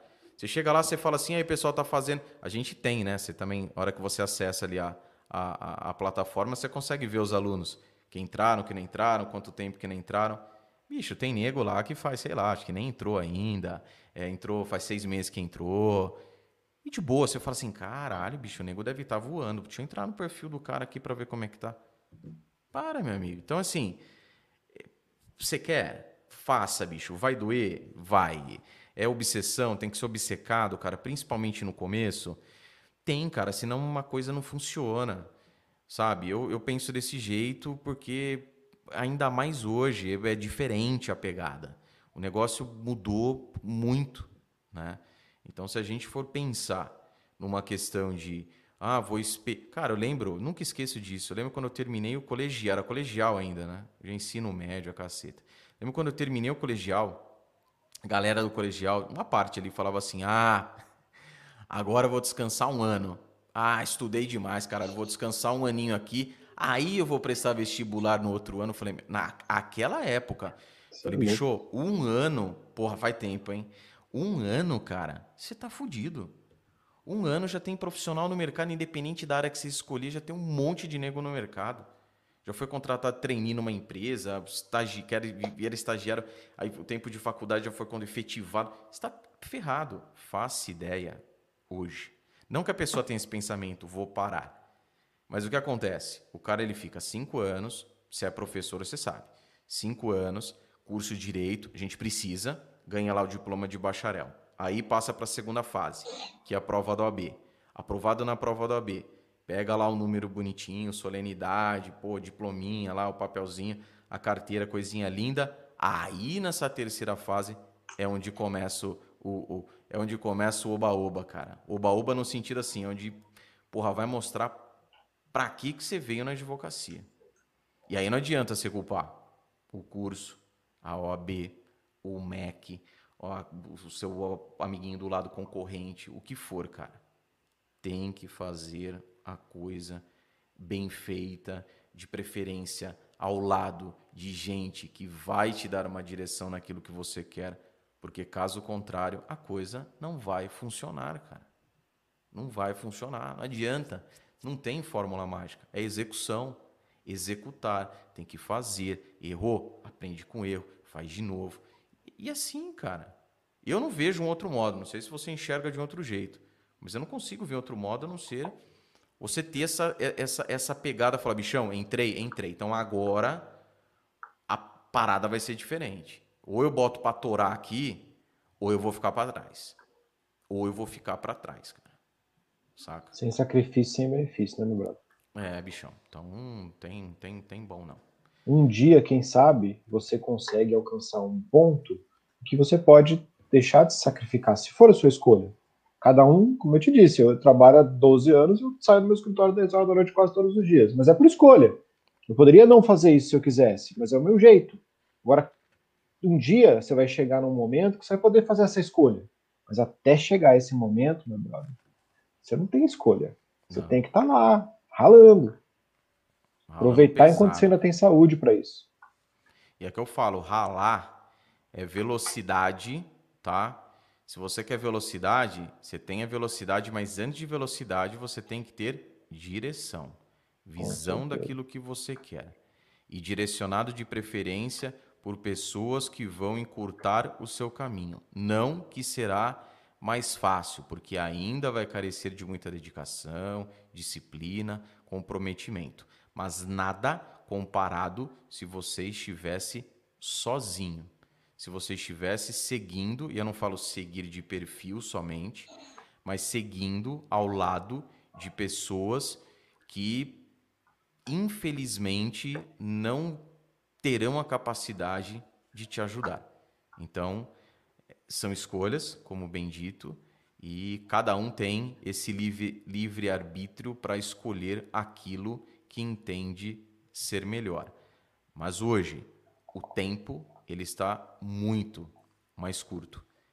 Então é aquela história, né, bicho? É todo dia que passa é um dia menos de vida que a gente tem, né? Então é, é, e é uma verdade. 24 horas que passou do seu dia, ah, amanhã eu faço. Ah, depois eu faço. Ah, vou esperar, puta, agora a pandemia. Esperar, ah, fim de ano aí, para esperar passar o fim de ano. Aí vai começar o ano, sei lá se vai ter carnaval. Ah, será que vai ter? Pô, o carnaval foi para julho. Cara, eu esperar o carnaval. Não falo que o ano começa depois do carnaval? Ah, vou esperar o carnaval então. Aí carnavalzão em julho, aí junho tem lá tem julho, ah, agosto. E, e vai ser assim, cara. Vai empurrando, acreditando, muitos, acreditando no milagre, né? Vai descer um anjo iluminado e vai falar, meu amigo, tá aqui tudo que você precisa. Com detalhe, hein? Com o mínimo esforço possível. Difícil de acontecer, tá? Para Deus nada é impossível. Mas acho difícil ele dar essa, ele dar essa, essa boiada aí pra galera, né? Acho difícil ele dar esse oba-oba aí pra turma. Enquanto isso. Tem, tem, gente, tem gente ganhando a Mega Sena, não tem? Então, exceção, a gente tem de tudo. Exatamente. Agora, não considere que isso vai ser regra em algum momento, porque não vai. Exatamente. Então tem que se dedicar, tem que se empenhar e vamos que vamos. Meu amigo, tem algum recado para a galera aí? Deixa recadinho, onde o pessoal pode te te encontrar, trocar ideia com você. Sei que você tá parrudão, tá pesado lá. Cara, você... primeiro eu queria te agradecer, né, brother? Isso aqui foi um papo muito legal. Essa oportunidade que a gente tem de conversar e não só poder desviar do direito, porque aí você faz uma live com alguém, você fica ali focado naquele tema, alguma coisa, mas fica muito mais abrangente. Seu projeto é muito 10. Parabéns mesmo. Valeu, valeu. É, quem quiser me encontrar, meu, meu Instagram é Marlon Ricardo Criminalista. Desde 2017 esse Instagram existe, ele, ele não, não tem nada a ver com a minha advocacia. Ele foi fundado exclusivamente em 2017, eu já tinha oito anos de profissão, já estava aí tranquilo na profissão, resolvi fundar esse Instagram com o objetivo de ajudar a galera que está começando. E é isso que eu faço lá há muito tempo. Faz, Depois, faz bem feito. Ah, obrigado. Depois, ali em 2019, surgiu o Criminalista do Sucesso, que foi uma compilação desse auxílio, mas se você quiser me encontrar, qualquer coisa, falar comigo, quiser fazer pergunta, posso demorar um pouquinho para responder ali, mas eu respondo 100% das pessoas. É só entrar ali no arroba Marlon Ricardo Criminalista. Valeu, meu amigo, agradeço a participação. Como eu falei para vocês, o link direto lá para o perfil do Marlon tá, tá aí no smartphone, colocou arroba aí, um abraço. Tá aí no teu notebook, no tablet, enfim, no seu desktop. Link aqui abaixo na descrição. Também no, no, no porra, fala assim, no, no no smartphone é a mesma coisa. Link aqui abaixo. Tem aí o endereço do Instagram do Marlon. Só você clicar e entrar, seguir e acompanhar, o que é mais importante. Acompanhar todas as informações que ele coloca ali, porque é fundamental. E participar aí, logicamente. Tem previsão para a próxima turma? Como é que tá? Mês de dezembro, cara, vai ter a última turma desse ano. Ó, fica esperando não virar o aninho, tá? Vamos ver 2021 se sair a vacina. Eu vou lá pro criminalista de sucesso, fica esperando não, bichão, tá? Quem sabe faz a hora, não espera acontecer. Com vamos para cima. Meu amigo, muito obrigado mais uma vez. Pessoal que está acompanhando aqui a transmissão, muitíssimo obrigado. Semana que vem, parrudo de novo, massa demais. Nosso terceiro episódio de Lawyer Experience. Fica atento lá na agendinha, disponível no Facebook, disponível no Instagram, disponível no Twitter e também aqui no YouTube. Amigo, muito obrigado, forte abraço, ótima semana para você, para mim e para todos nós. Valeu, Ótima valeu. Semana, um abraço. Um abraço.